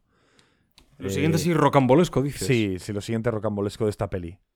Sí, el, el alienígena. Bueno, vale, venga. El alienígena. Luego eh, las hormigas. Luego las lianas en la persecución. Hostia. Eh, oh, y de- luego lo de, jaja, me tiro por un acantilado porque sabía que justo esa- ese árbol iba a caer así y tal y me caigo, ¿sabes, no? Eh, Sí. A mí, no, a mí no, me, no me molesta tanto lo del árbol. No, no, que a mí tampoco me molesta. Pero, repito, creo que son tantos momentos rocambolescos que pueden Vale. entrar más menos o Mm. más en el tono que llega un momento en el que eh, puedes saturarte un poquito. De decir, bueno, hombre, basta ya, ¿no? O sea, te no digo que a mí me pase, que podría haberme pasado, ¿eh? Pero entiendo que esto le ocurra a muchas personas con el visionado de esta película. Y también como con cosas como, por ejemplo, cuántas veces son eh, apresados y se escapan. ¿Cuántas veces, tío? Sí, es muy, Que- es que- muy repetitivo. Es, Es muy poco cansino. Que Esa idea es muy aburrida. En las tres películas anteriores también no paran de atraparles, pero hay momentos en los que no pueden escapar. Y punto pelota. Y se sigue para adelante. Y no puedes escapar, tienes que hacer lo que dicen los nazis. Pues hacemos lo que dicen los nazis y punto. Intentamos, con un buen guion, deshacernos de- del, del, del presidio de Indy de otra manera, más natural. Pues yo qué sé, ocurre algo fuera de todo esto que les ayuda o les da la oportunidad de escapar, ¿no? Pero no todo el rato, jaja, me has atrapado, no pasa nada, porque todos, vosotros y los rusos sois idiotas, y, yo, Indy y mi hijo nos vamos a escapar porque somos mucho más inteligentes que vosotros. Hombre, pues no. Hay veces que el malo pues va un paso por delante y puede atraparte y tenerte atrapado todo el rato, ¿no? Pues no pasa nada, joder. O sea, no hay que huir siempre de esta situación. Sí. O, bueno, o huir de otra manera, ¿no? Que sea un poco más memorable. Sí. En fin, eh, al, al final está un poco en el ingenio. En Indiana Jones siempre es importante el ingenio, porque, vale, puedes escaparte del castillo eh, entre la frontera de Austria y Alemania, pero te metes por una chimenea, la chimenea gira, te escondes arriba, dejas atrapados a los otros al otro lado con el fuego, la, la- el, el sidecar. Claro, hay mucho ingenio. Hay es muy juguetón. Es muy juguetón. Pablo. Y que, y que no es una cosa de, ah, pues les vuelven a atrapar a los dos minutos. No. Pasa más tiempo hasta que otra vez intentan dar con ellos. ¿Sabes? Pablo. Las ruinas de Acator. Las ruinas de Acator. Las ruinas. El peor momento de la película, el tercer acto. A ver, sé de lo que te vas a quejar aquí. No estoy tampoco tan de acuerdo con, ¿Tú crees con que este sí, elemento. sabes? ¿Tú crees? O sea, con el elemento. A ver, tú- he visto mucha gente quejarse, incluso a ti, de. Ay, los indígenas salen de las paredes. ¿Sabes? sí, me da un poco igual. Sí, es lo que te iba a decir. A mí me da un poco igual. Me parece a nivel estético es chulo la idea, Sí, joder. sí, sí. Me- Lo digo ya un poco por meme, porque como la película ya Vale, llega a un punto que me fijo en tonterías. Sí, entonces, entonces te entiendo, sí. No, no, bueno, de hecho, el mismo efecto que acabo yo de comentar, ¿no? O sea, la película cruza tantas líneas que tú ya lo ves desde un prisma muy concreto, ¿no? En plan, Claro. siguiente escena. Ya estás, es- vienes, vienes tan predispuesto a reírte de la siguiente escena. Claro, claro. ¿Sabes? Que, es, que, que va un poco Que por esos si apareciese un lápiz de color amarillo, dirías, ¡ja! ¡Claro! Como si existieran los lápices amarillos. Pero bueno, sí, o sea, estéticamente está bien, así que adelante. Pero antes de esto, hay un momento que me gusta mucho. Cuando Indiana está haciendo una especie de, bueno, de lectura, de traducción de lo que aparece representado en aquellas pinturas en las paredes, este momento está muy bien porque es más tranquilo, sosegado, y ese efecto estético, con las sombras, si te das cuenta, sobre las paredes hay como una especie de, de líquido no porque haya agua, sino porque la luz de las lámparas que llevan, de la antorcha, parece reflectar, rebotar de alguna manera contra el agua, de algún conducto, de la cascada que se encuentra más atrás. Y las sombras que se proyectan sobre la pared y sobre los personajes fluctúan, hacen como una especie de oleaje. Y si veis el making of, este, olea- este oleaje, entre comillas, lo están haciendo precisamente allí, ¿no? En vivo y en directo, el, el mismo Platón, ¿no? el, el director de fotografía o alguno de sus, de sus técnicos, ¿no? Y esto me encanta porque, siendo una película tan plana, tan homogénea en, lo estético, es tan olvidable, una pena, que tenga estos detallitos. Ah, pues mira, pues cuando estaban en el cementerio abajo, bueno, pues estaban un poco en la oscuridad, con las linternas, perfecto. A mí estas cosas me gustan mucho. Si un sitio tiene que ser oscuro, eh, que sea oscuro, vas con las antorchas y en un momento puede estar más iluminado, ¿no? No, no pasa nada, ¿no? Pero que vayan investigando. Como por ejemplo en, en, las catacumbas de, Venecia. O en, el Pozo de Almas, que está iluminado por esos relámpagos con el fuego de las antorchas. Ah, genial. El templo maldito, etcétera, etcétera. Es verdad que la, la, la tercera es más contenida, pero también tiene muchos juegos visuales, ¿eh? Lo que pasa es que es más sutil. Es más sutil. Pero también tiene mucha carga estética. Esta es más. Más simplona. Pero que tenga este detallito aquí, como el momento del monólogo con la calavera, que también está muy bien, pues lo agradezco. Qué pena que en el resto de Acator no sea así. Que además Acator se supone que es una ciudad, ¿no? El dorado, tal. Es una pirámide. Que es, que es Acator- preciosa, ¿eh? Todo lo que tú Sí. quieras. Pero, está mal. pero me- se me queda corto, ¿no? Es como Me que. parece muy poco recordable. Es una pirámide y ya está. No sé, no es sé. que, claro, porque, porque, a ver, las pirámides mesoamericanas son increíbles, ¿vale? Son espectaculares, ¿vale? Pero claro, nos están hablando de un sitio que dentro de lo que ya conocemos es especial. Entonces, no me espero una pirámide mesoamericana. Me espero la pirámide más increíble del mundo, que a lo mejor mida, como he dicho, dije en el campamento base, creo, como el Burj Khalifa, ¿vale? que, y que yo que sé, y que tenga jardines colgantes, como Mesopota como, perdón, Babilonia, eh, y, y unas cascadas, yo que sé, de chocolate. Me lo, me- me lo invento, ¿vale? Me, me espero algo heavy. Y lo que me encuentro es, coño, por favor, ha habido una marabunta de, de hormigas. Indy ha sobrevivido a una bomba nuclear en una maldita nevera de un milímetro de plomo. Eh, Mac se ha hecho amigo de unos simios en cinco minutos de conversación. Mira, tiene sentido, está justificado, porque bastante, bastante de simio tiene este señor, este personaje. Y de, de verdad llegamos a Acator y es una simple, que no se me malinterprete, que son increíbles las pirámides mesoamericanas, pero de verdad es una pirámide normal. ¿De verdad? Que sí, que debajo, vale, hay una, un, un ovni. Vale, ok, pero, tío, de verdad llegamos ahí. Oh, mierda, prefería la pirámide normal. De verdad llegamos ahí y se quitan el sombrero en plan, Akator, la ciudad perdida, el Dora. Estoy viendo una pirámide de- que, que tienes a Chichen Itza ahí al lado. Que, que- que andas un poco, está Chichen Itza por ahí. Que, pero que, que- qué especial tiene esto, ¿no? Que sí, que es precioso, pero es como si. Lo mismo te digo que si van a buscar la ciudad perdida de, de Blumblin Blue, ¿vale? En Francia, y, y la ciudad perdida de Blumblin Blue es una segunda Torre Eiffel. Como, tío, ¿por qué? ¿Sabes? ¿No? Sí, me, sí, sí. me esperó algo un poco más, ¿no? No sé. Sí, muy de acuerdo. Tampoco es que me entusiasme. Aparece la tribu, vale. Al menos tienen, están más contextualizados que los del cementerio. Mucho más. Ah, mucho Al, más. men- al menos eso, son más memorables en el aspecto estético. Pero tampoco el pulso es cómo nos libramos.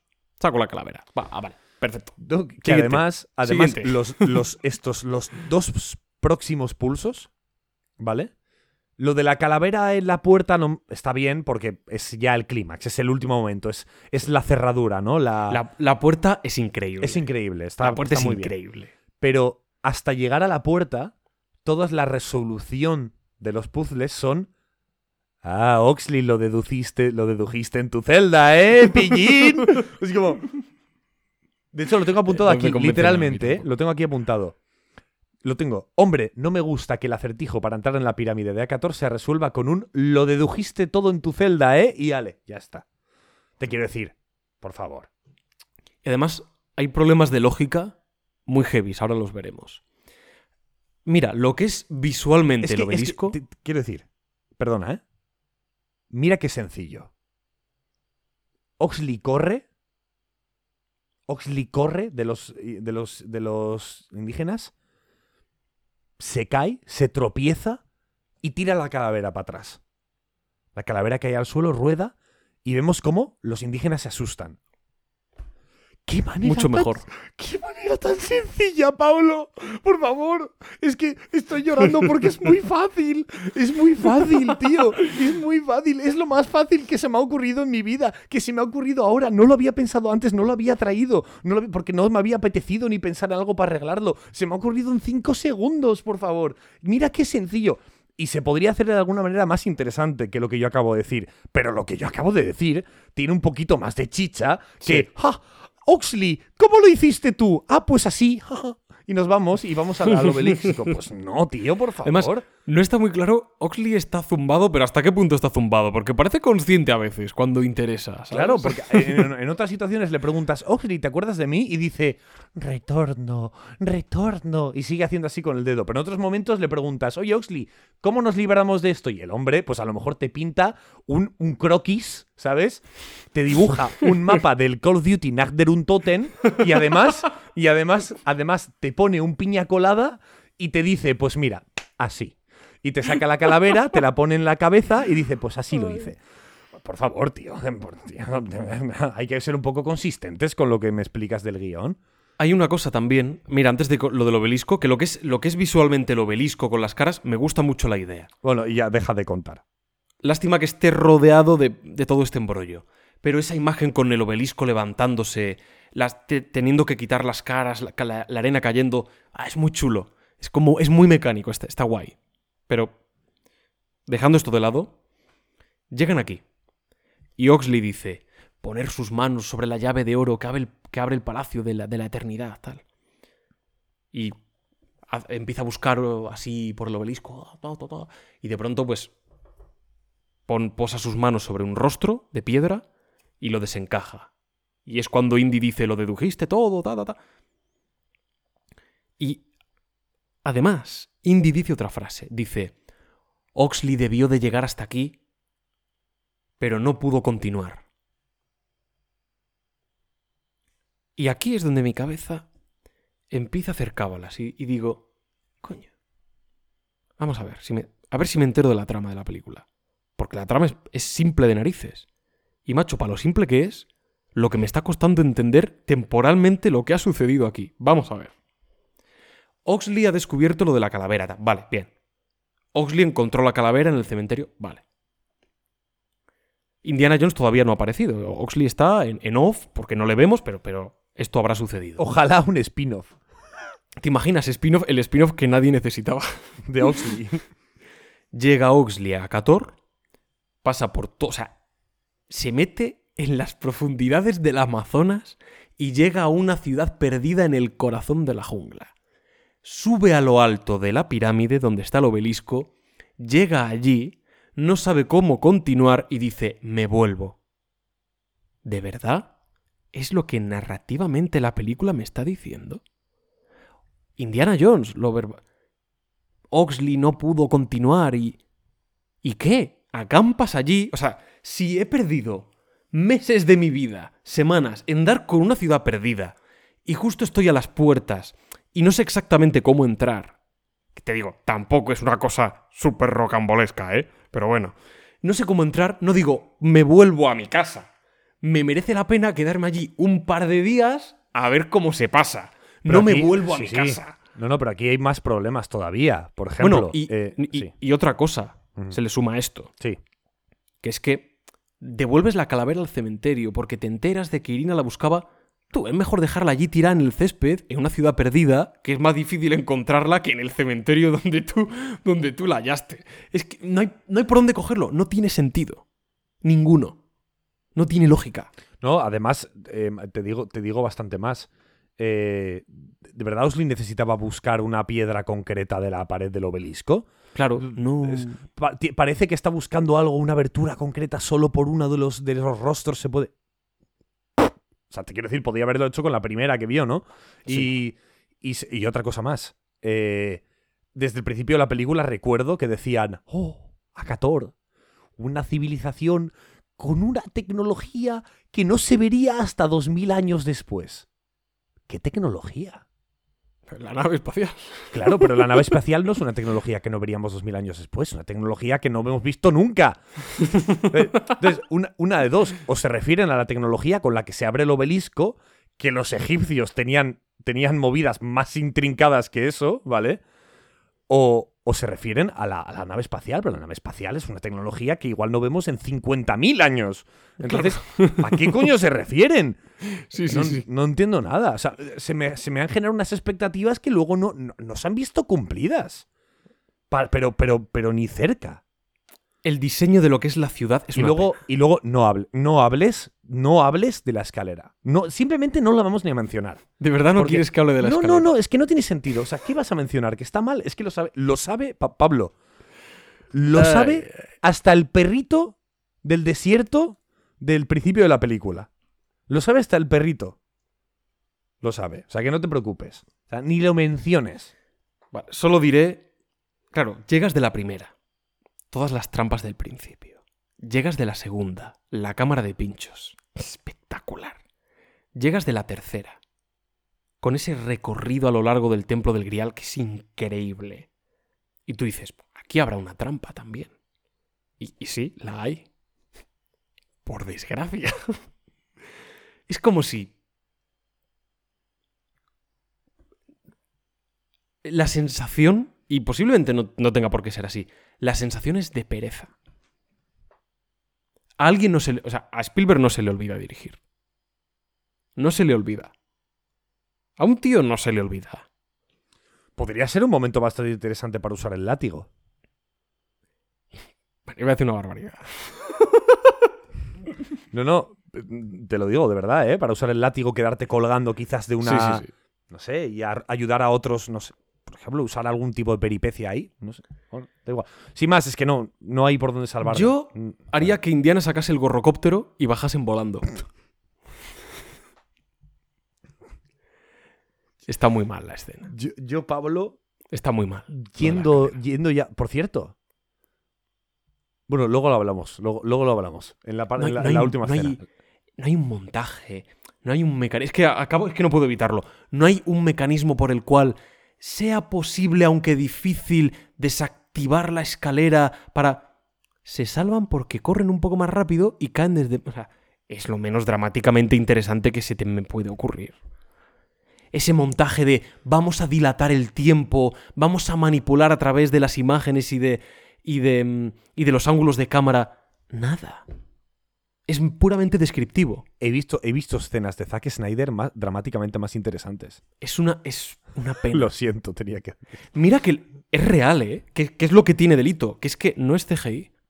Que es que de verdad construyeron una escalera y los peldaños se recogían de verdad y son los actores colgados por cables bajando por las escaleras. Que ¿Y es las, estacas eran reales? Sí, las estacas eran reales. Bueno, reales, Serían ¿no? de goma Serían de piedra. Pero los actores estaban enganchados por cuerdas, o sea, no se caían. Estaban como suspendidos un poco. Tienes hasta el escenario montado, tío.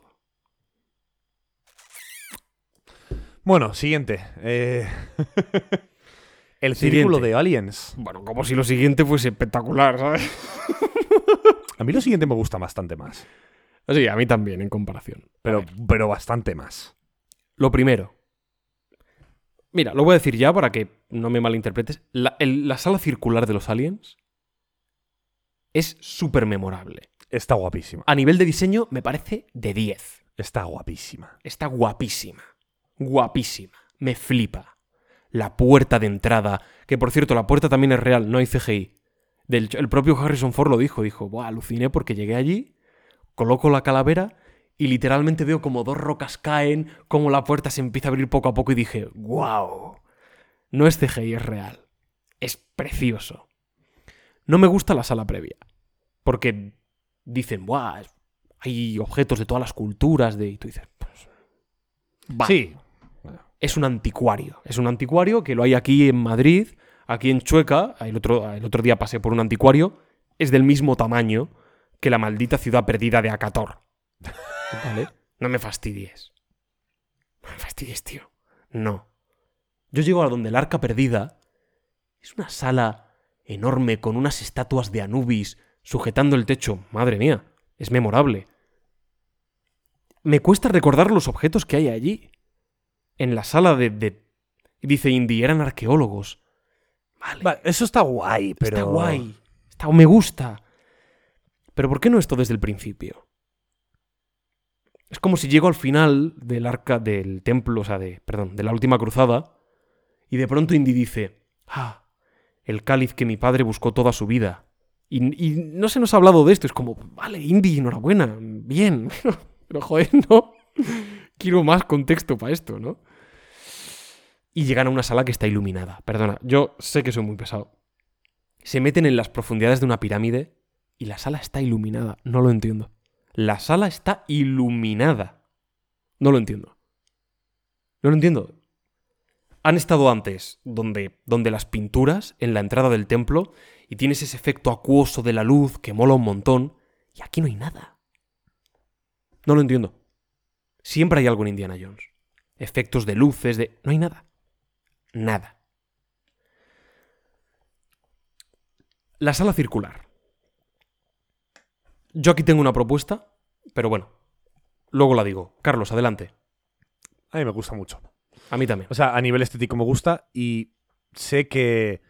Sé que mucha gente me podría. se podría llevar las manos a la cabeza por lo que voy a decir, pero a mí la escena me gusta. A ¿Que ver, se convierte en una nave espacial también?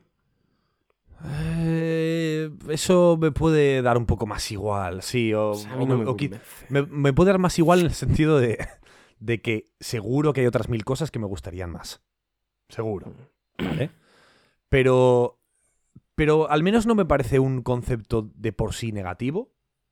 Parece que es una decisión estética, de concepto, que quizás no es la mejor, pero no me parece mala per se. Bueno, es una. Digamos que si el resto de cosas que hemos dicho narrativas y tal estuviesen bien, te comes hasta que sean patatas mágicas. Sí, Yo también, ¿eh? A mí yo estoy contigo de acuerdo. en, es- en esto estoy así. Los, los esqueletos me parece que están chulos, tal. Sí, el tema eso de. estéticamente me gusta. sí. O sea, por- y la escena lo que ocurre es muy retro- eh, retrotraerse al resto, al resto de trilogías, ¿no? Mm. En la que Indy prácticamente deja que la ambición de aquellos, ¿no? Que buscan esta, estas reliquias, estas cosas, sea su propia perdición, sea su propio final. Es retrotraerse un poco a ello. No le veo demasiadas fallas. ¿Te gusta cómo esto. muere Irina? Sí, me gusta. No sé. Sí me gusta. No está mal, pero me gustaría que fuese más escabrosillo. Ah, te refieres de, de- en- de forma estética y tal. Sí. Ah, bueno, se bueno, deshace y sí. se volatiliza. Bueno, Podri- sí, podría haberse enseñado más, sí. Vale, en ese sentido sí. pero- pensaba que te referías al concepto de por qué lo hace y tal. Porque ah, no, no, sí, eso sí, eso sí. No, sí, puede- podría haber estado mejor. Pero me gusta que hay varios rusos que son abducidos. Estarán con ellos. Mira, eso, Carlos, Sí, eso de que, le de que les abduzcan, sí.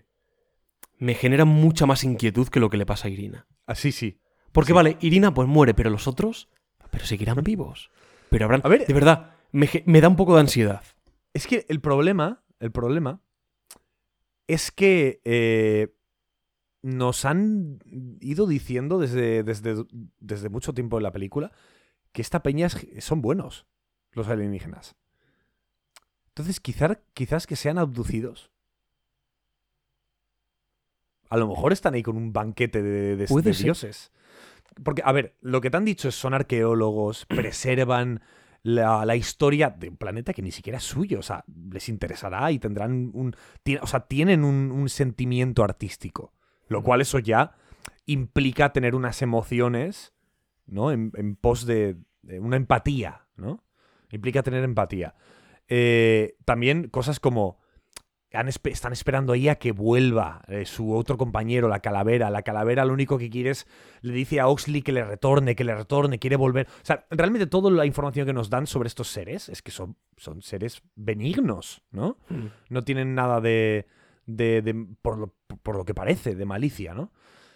Y de hecho, en el final lo mismo. Eh, a Irina la, la, la, la revientan a información por. por me imagino, me imagino que porque ellos mismos dirán, ah, que, que- que eres tan chulita aquí, que vienes aquí, que quieres.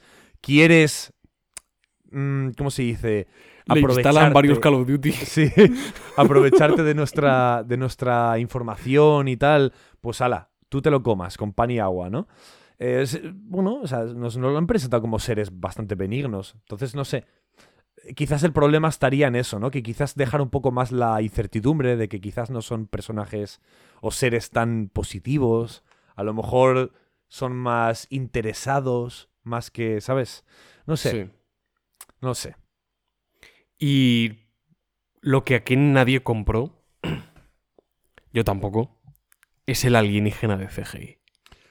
¿Por qué había necesidad de.? O sea, quiero decir, lo que a mí no me convence. ¿Por qué había necesidad de que se, se convirtieran en uno? Sí, eran ¿Sabes? como una mente colmena, ¿no? Nar- narrativamente, entonces. Coño, pero una mente cormena no es un cuerpo único. O sea, claro, ¿entiendes? Sí, no sé. Son 13 cuerpos George Lucas. y una mente colmena. ¿No? Son 13 individuos. O sea, de hecho, lo dice Irina. Dice, Sí. 13 individuos, pero una mente colmena. Es como, vale, vale, se refiere a que. A como una. como unas hormigas, ¿no? Más hecho, poderosos juntos de los que se rían por separado. Claro, por, por eso, por eso aparecen las hormigas. Quizás es una. una un, sí, mira. un- esto, ¿no? Las hormigas tienen esa mente colmena, ¿no? Que es como ellas. Bueno, no literalmente, ¿no? Pero en el sentido de que funcionan como una mente colmena. Pero son, in- son individuales los cuerpos, funcionan por ellos mismos, ¿no? No porque un- una orden les dé tal. Pues lo mismo aquí, ¿no? Pero de repente hay como... se junta un cadáver, un, un cadáver con un cadáver, un cadáver y se forma uno. Es, ¿por, ¿Por qué? qué? Raro, ¿no? Con lo que mola la idea de 13 deidades aquí reinando sobre los... sobre Perú, sobre... sobre Acator, ¿no? Joder, es súper chula la idea. Pero no, no, no. Que no, que, que- que se juntan en uno, que además está hecho con CGI un poco raro, que además le guiña el ojo a Irina, es como... "Mm". Sí, se acerca, le mira raro. Es como, ¿qué es esto que está pasando? ¿En qué película estoy? ¿Esto era, esto era Star Wars? ¿Era Indiana Jones? Me he perdido. No, hubiese nada. molado más. Bueno, a ver, fíjate qué tontería voy a decir, ¿eh? Pero bueno, me vas a entender. Que el esqueleto no se puto moviera. Me habría dado más miedo, ¿eh? Quizás que moviera un poco la cabeza hacia abajo. Cuando Pero- mueve la cabeza hacia abajo, Sí. da mal rollo. Ahí bien. Pero que no se juntaran en un alienígena, no. No. Se quedara como tal un esqueleto. Sí, sí, sí. Que simplemente Irina se centrara en uno, que es el que le va a recompensar, pero que el resto se queden ahí mirando, que no se puto fusionen, que, que esto no es Dragon Ball. ¡Fusion! ¡Ya! No, no, no, que no, que estamos aquí en, en, en Indiana Jones, ¿no? Y ya está. Y que el- ocurra todo esto en pues simplemente con efectos especiales de que Irina pues se puto vol- volatiliza, ¿no? Pero que no me hace falta que todo ese ese ese teatrillo de CGI, ¿no? No me hace falta, no es necesario. Yo habré hecho que Irina la abduzcan también. Porque me, me genera mucha inquietud de a dónde la han llevado. ¿Seguirá viva? Pero entonces hay, habría que habría que que dejar la duda sobre los extraterrestres. Sí, en ese caso sí. Habría que dejar la duda. Eh, estaría guay porque es un poco yoyos. En el sentido de que, por ejemplo, el, el villano de la segunda temporada de yoyos, sabemos que está ahí en el espacio criogenizado, pero está vivo. Sí. Te dicen literalmente que el villano está vivo, pero está pa' ahí flotando en el espacio sin poder moverse. Está por ahí. Entonces te genera como esa duda súper chula de. Buah, es que este personaje podría volver. Eh, Sabes que posiblemente no sea así. Sí. Pero te genera esa duda súper chula, ¿no? Súper friki de. Buah, ¿y si este volviera y a pelear junto a Dio? Ahí todos juntos, los villanos. tal? Pues estaría guay, ¿no? Pues si pasa eso con Irina también podría generar ese, ese- ese- esa pregunta friki, ¿no? Por cierto, en una de las placas doradas que se ven en esta estancia, que está conformada por Sí. plaquitas de oro, en una está ET, ¿vale? Dibujado. Así como confirmando que pues, eh, el universo de ET, efectivamente, Indiana Jones están, están conectados. No voy a decir nada al respecto. Y lo- a lo que quería ir también. Mira, el diseño de esta estancia es fabuloso. Es memorable. Es lo mejor de Acator. El obelisco también, pero bueno, como el obelisco está rodeado de, de este ingenio extraño de Oxley. Me hace gracia que digas es de lo mejor de Acator. Acator son 5 metros cuadrados. Ya. Te quiero decir. Acator es, el, es aquí el, el patio interior de mi, de mi urbanización. es una pena el diseño, eh, tío. No sé. No sé, es que es una ciudad perdida. Tendría que haber sido espectacular. Como, como The Fate of Atlantis, como el videojuego. En fin, Tío, Uncharted. Uncharted. Que, que si hubiesen puesto Uncharted y hubiesen copiado. Que llegas hubiesen a, copiado. Libertalia. Claro, Libertalia. Y No, dices, y Irán de los Pilares. Irán es de los preciosa. Pilares. Y dices, me cago en la leche. Sí, sí, sí. En fin, lo que iba a decir. Creo que pese a que la estancia es fabulosa, la presentación de dicha estancia podría ser todavía mejor. Sobre todo por aquello de, ya que estamos en una peli de Indiana Jones, donde los rasgos estéticos de los objetos que aparecen y aquello que se asocia a ellos son muy importantes, pues oye, pues vamos a explotarlo. Y se me ocurrió una propuesta. ¿De acuerdo? Es muy estética, pero quiero describirla un poco por encima. Yo me imagino que una vez... Claro, todo esto en, consonancia con el director de fotografía y todo, pero vamos, es algo muy plausible. Yo, yo creo que sería, sería muy, muy estético, visto en pantalla.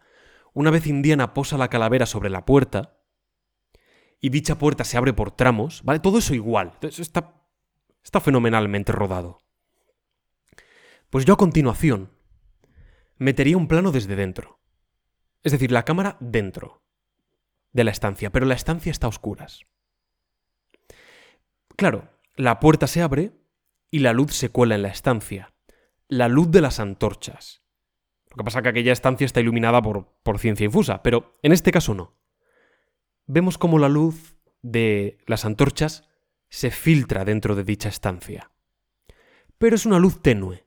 No es lo suficientemente fuerte como para que veamos el lugar. Pero en el, en el interior, por ejemplo, de las calaveras hay un brillo rojizo. Exacto. Se puede. ¿No? Exacto. puede Entonces ver. tú ves Puede que... incluso reaccionar también la Eh, calavera. Exacto. Esto No, no, es, que esto fíjate, es. es que, es que. Esto es. Yo me imagino esa estancia en penumbras, distinguimos alguna cosa tal, y la sombra de Indy, Indy, Indy entra, pero no con antorcha. Indy entra con la calavera. Entra solo. Y lo primero que vemos, como las antorchas que dan a su espalda, es su sombra proyectada sobre el suelo, con el fedora colocado. Esa típica imagen que ya tenemos en mente.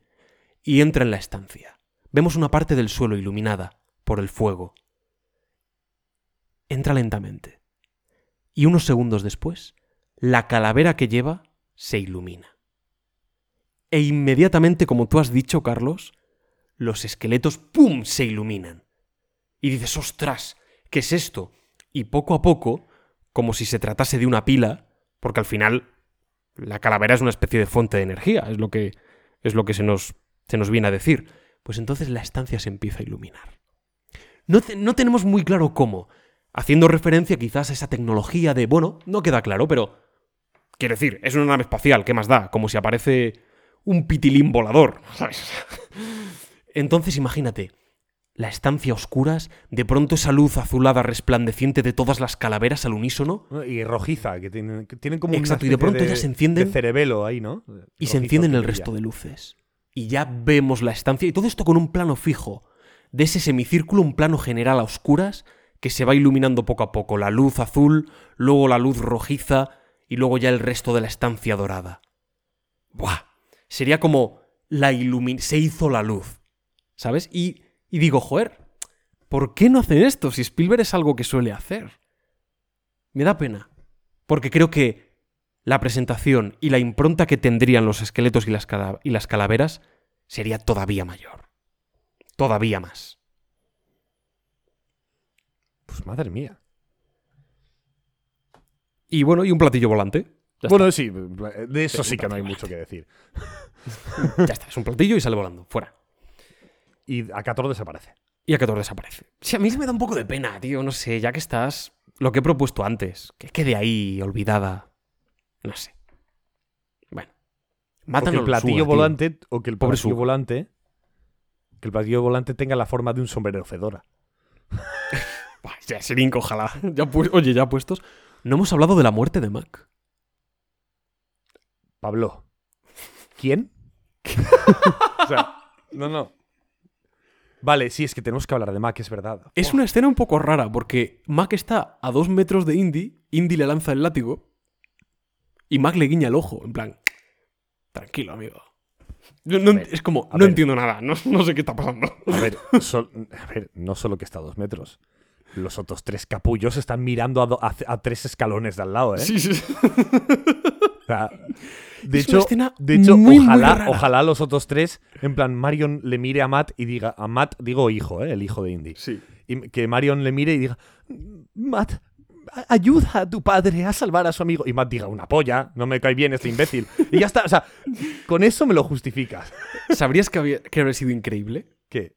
Que los otros mirasen a Mac y hubiesen dicho, hostia, ¿este quién es? Es que, Pablo, aquí es, aquí es el problema. Vale. Mac, al principio de la película, eh, traiciona a Indy. Luego, en la, en la tienda de, de campaña, ¿no? Mm. pues se sincera un poco, bueno, se sincera, se le humaniza un poco, está preocupado por Indy y tal, le ríe unas gracietas, le recuerda a los viejos tiempos. Me cae mejor Hitler en, en el cameo que tiene en la tercera peli que Mac en esta película. Hombre, pero si Hitler en el cameo de la tercera peli parece un señor amigable, joder, que le, le- le firma un autógrafo. Pero bueno. Eh, luego, durante. Además, en un momento un poco que no viene a cuento, ¿no? Pero bueno, durante la persecución en la jungla, Mac de repente. Pues le recuerda, no, no, casi te lo de. Casi te lo deletreé en la tienda. Como los viejos tiempos que éramos en Berlín. Agentes dobles, ¿no? Nos damos cuenta, al parecer, que Mac es un agente doble, así que en realidad trabaja para los Estados Unidos. Se va con ellos, le salvan a Mac, le sacan de ahí y empiezan a poner localizadores. ¡Qué sorpresa! ¿Quién será? ¿Quién será? ¿Quién, quién será? ¿Qui- ¡Tachán, tachán! ¿Quién será el, el- el- el infiltrado? ¿Te imaginas mejor que es- hubiese sido Oxley que se estaba haciendo el loco? A ver, podría ser, tendría cierto. En realidad se podría justificar, pero bueno. El caso. Tachan Tachan, ¿quién será? Nos han humani- humanizado el personaje, en realidad es bueno, vale, que bien. Claro. ¿Para qué esa escena de humanización? Si unos minutos después nos vamos a enterar que no, que era broma, que soy malo, que soy malo otra vez. Es como, pa- ¿por qué patata? ¿Sabes? Es que es muy raro, tío. Y además, Ay, no sé, es que No hay por dónde coger al personaje. se genera, una, se genera una dicotomía muy rara porque podrías haber podrías haber hecho alguna escena más interesante en el que realmente el personaje empezara a caernos un poco mejor. Pero, claro, como, como guionista tú piensas, ¿para qué? Si va a cambiar de bando tres veces. ¿Para qué voy a meter una escena de estas si me voy a llevar un chasco tres veces? Es como, sería como raro, ¿verdad? Sí, sí. Se sentiría extraño que nos empatizáramos con un personaje con el que tenemos que dejar de empatizar otra vez, volver a empatizar y dejar de empatizar otra vez. Es un poco raro. Eh, Ya de por sí el concepto está mal. No puede cambiar de bando tres veces, porque entonces cualquier escena que haya en medio carece de sentido. Cualquier escena que vaya para él. No sé. Y luego eso, que si me dices que su intervención concluye en ese prólogo, pues oye, pues una especie de satipo. Satipo tiene mucha más carisma, ¿vale? Alfred Molina es, es, eh, un actor estupendo y creo que sabe interpretar mejor a Satipo y Spielberg posiblemente la haya dirigido mejor. Y además el guion le permite a Satipo, en En busca del arca perdida, realizar con Indy todo ese recorrido. Y Satipo se aterra, se asusta, es un cobarde. Está retratado como personaje.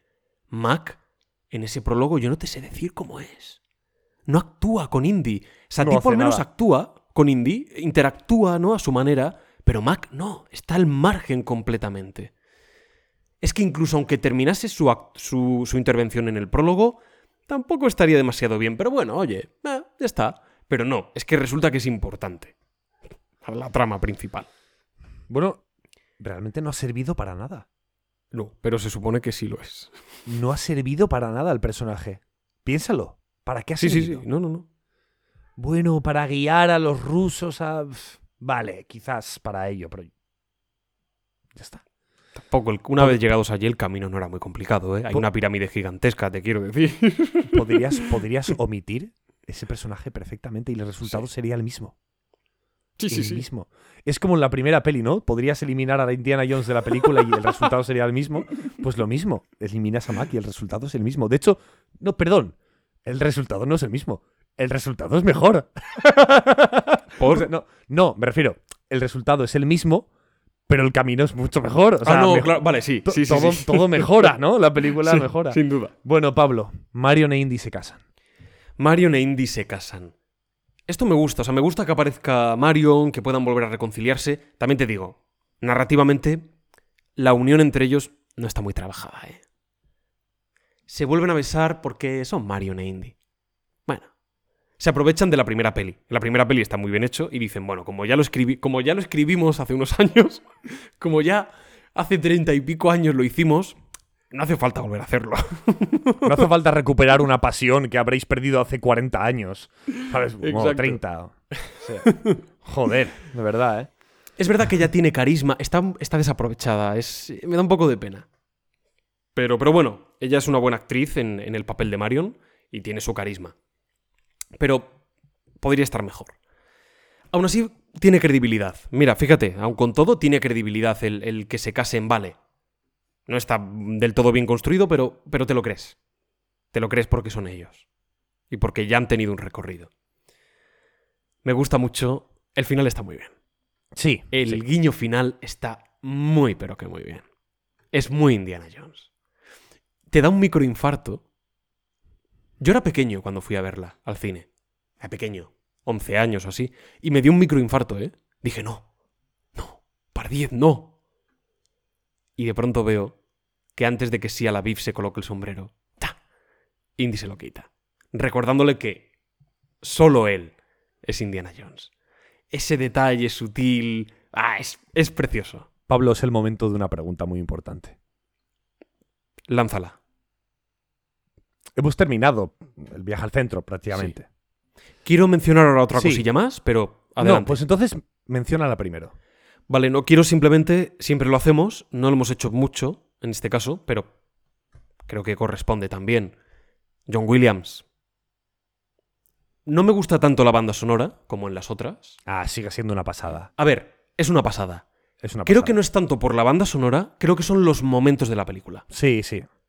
No hay tantos momentos eso. que se presten a lucir algunas sintonías. Claro, es que tú como artista, o sea, quiero decir, imagínate que tú eres el compositor de una película. Joder, si la película tiene esos momentos que te motivan a causar cierta sensación, a causar cierta emoción con tu música, hombre, es mucho más fácil, ¿no? Hacer tu trabajo y que tu trabajo se vea recompensado con esa composición entre imagen y, y sonido, ¿no? Sí, sin duda. Hay momentos, por supuesto, significativos. Sobre todo con Irina. Es una pena porque Matt, Matt Williams tiene su sintonía. Estaba pensando en ella. La tengo en mente, pero no es, no es tan fácil tarara- tararearla. Eh, ah, no me sale ahora. Bueno, No, tiene su igual. sintonía y no luce tanto. No tiene esas escenas, esos momentos, como por ejemplo la de Tapón. Pam, pam, pam, pa, pa, pam, pa, pam, pa, pa, pa, pa, pa, pam. Es, es muy icónica cada vez que aparece Tapón en un momento, luce. Pero con Matt Williams no hay esos momentos estelares, quitando las espadas, que ahí sí que luce más el personaje, pero goza de, de muy poquito más. Y por lo tanto creo que la música no brilla tanto, porque no se le da, no se le concede ese- esos segundos eh, de protagonismo. Pero bueno, quería así mencionarlo. La música de la calavera muy bien, la de Irina muy bien, Pues- esas marchas militares. Pues Pablo, la pregunta entonces. Hoy es día 16 de junio. Claro, Cuando estamos grabando esto. cuando estamos grabando. Esto se publica un jueves 23, No, no, no, Carlos. 22, 22, 22, perdón, 22. Jueves 22. Esto se publica un jueves 22 de junio. Es decir, cuando la gente esté escuchando este programa, si es, si es que lo escucháis el primer día del lanzamiento, estamos a seis días. Seis fucking días de Indiana Jones y el Dial del Destino. Entonces, imagino, al igual que yo por lo menos, algunos aquí te ven como el representante supremo de Indiana Jones en España. ¿Vale? Entonces, tienes que dar un mensaje. La peli sale en seis días. ¿Qué mensaje vas a dar a la gente? Estoy muy nervioso, Carlos. Ese es el mensaje. Venga, chavales, está muy nervioso.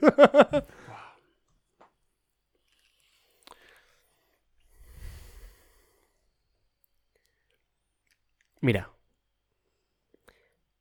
Ha habido una premiere sí, ayer o antes de ayer en Estados Unidos. Claro, ayer del día 16. Hace una semana se para estrene vosotros. hace una semana. Sí. Y han salido críticas ya de gente más, bueno, más de a pie, con sus canales de YouTube, sus reseñas en inglés, y he visto algunas. Bastante bien, la verdad. La gente ha salido contenta. Algunos tienen más matices, otros no les ha, no les ha gustado del todo.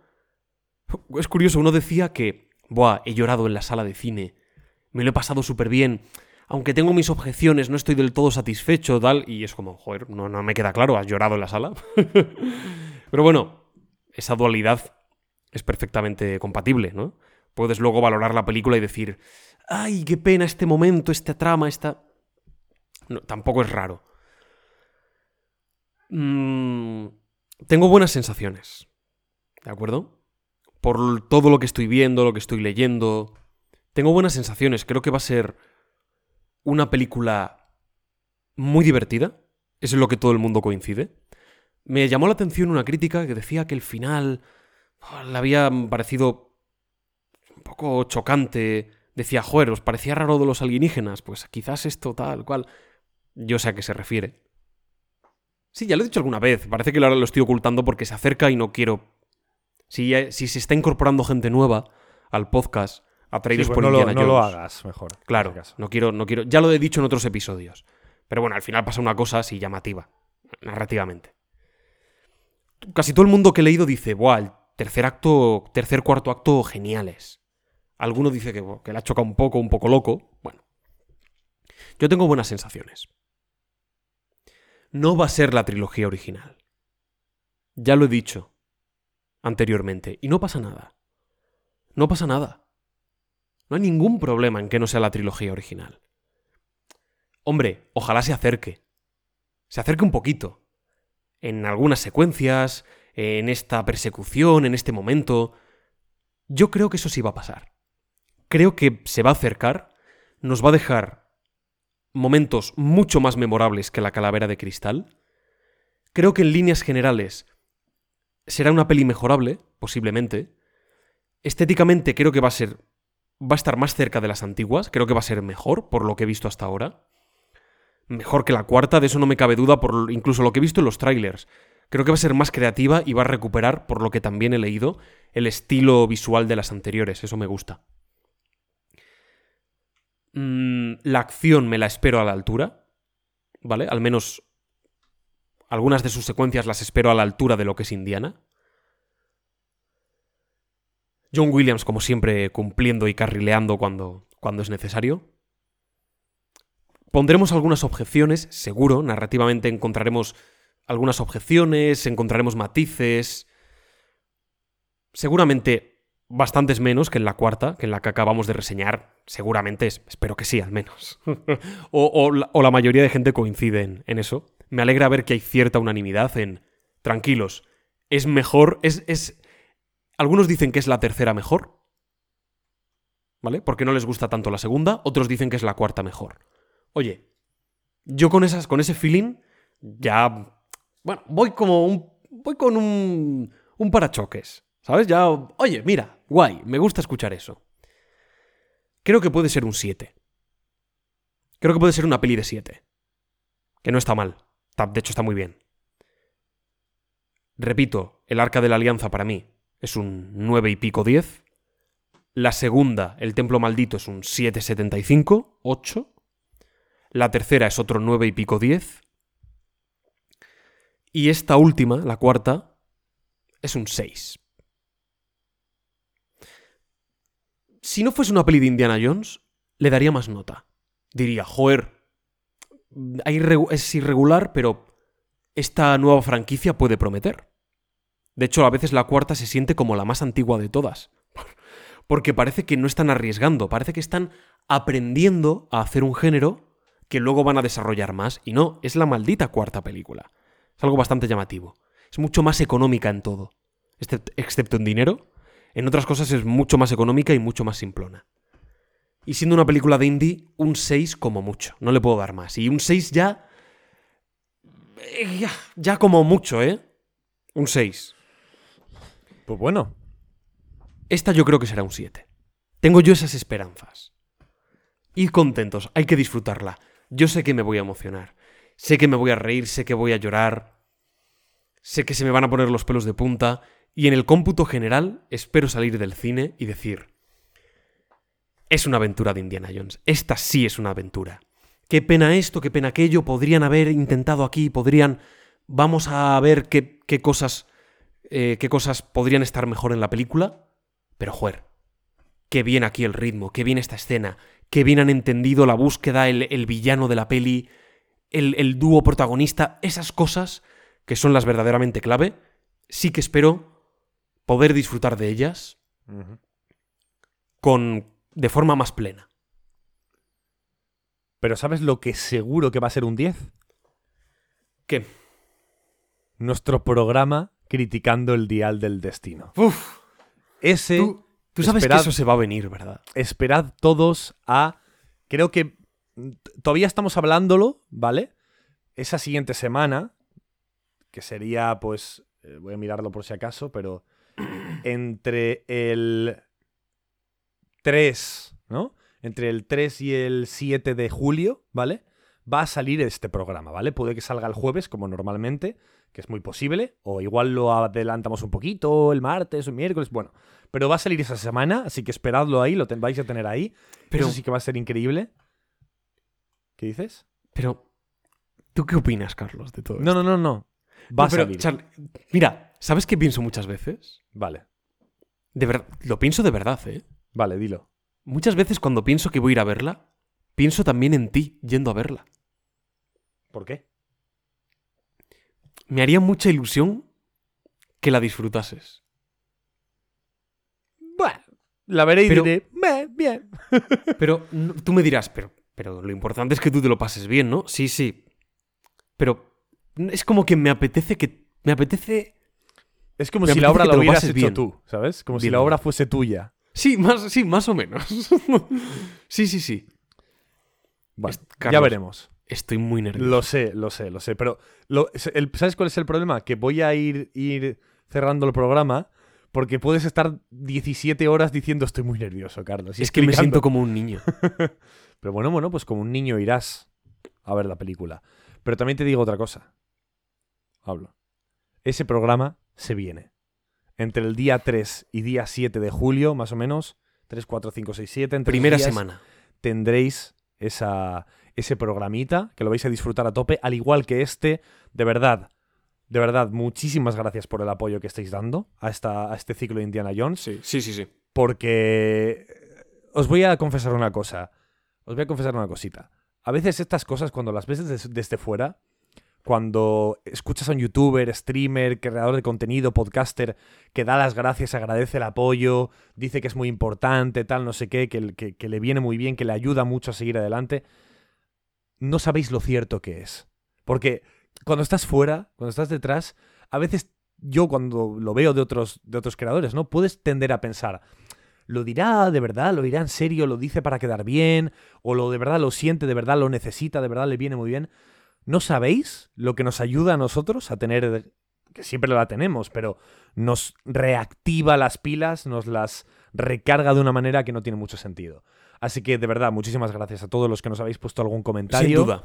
Sin duda. a los que nos dejáis algún like, a los que compartís el episodio, a los que ponéis un tweet diciendo, joder, pues estos de Refugio del Serpa son la caña, tal. Joder, de verdad, muchísimas gracias. Y no os preocupéis que nosotros no vamos a ser como los seres interdimensionales, no vamos a desaparecer de esta realidad para dejaros a oscuras de entretenimiento de calidad, porque nosotros somos, vamos a ser esa pequeña lucecita de tantas que hay, por supuesto, que os dan un poquito de entretenimiento a vuestras vidas, y nosotros también, al igual que los alienígenas, pero a diferencia de ellos, a las grandes alturas, viajamos a la cima del entretenimiento.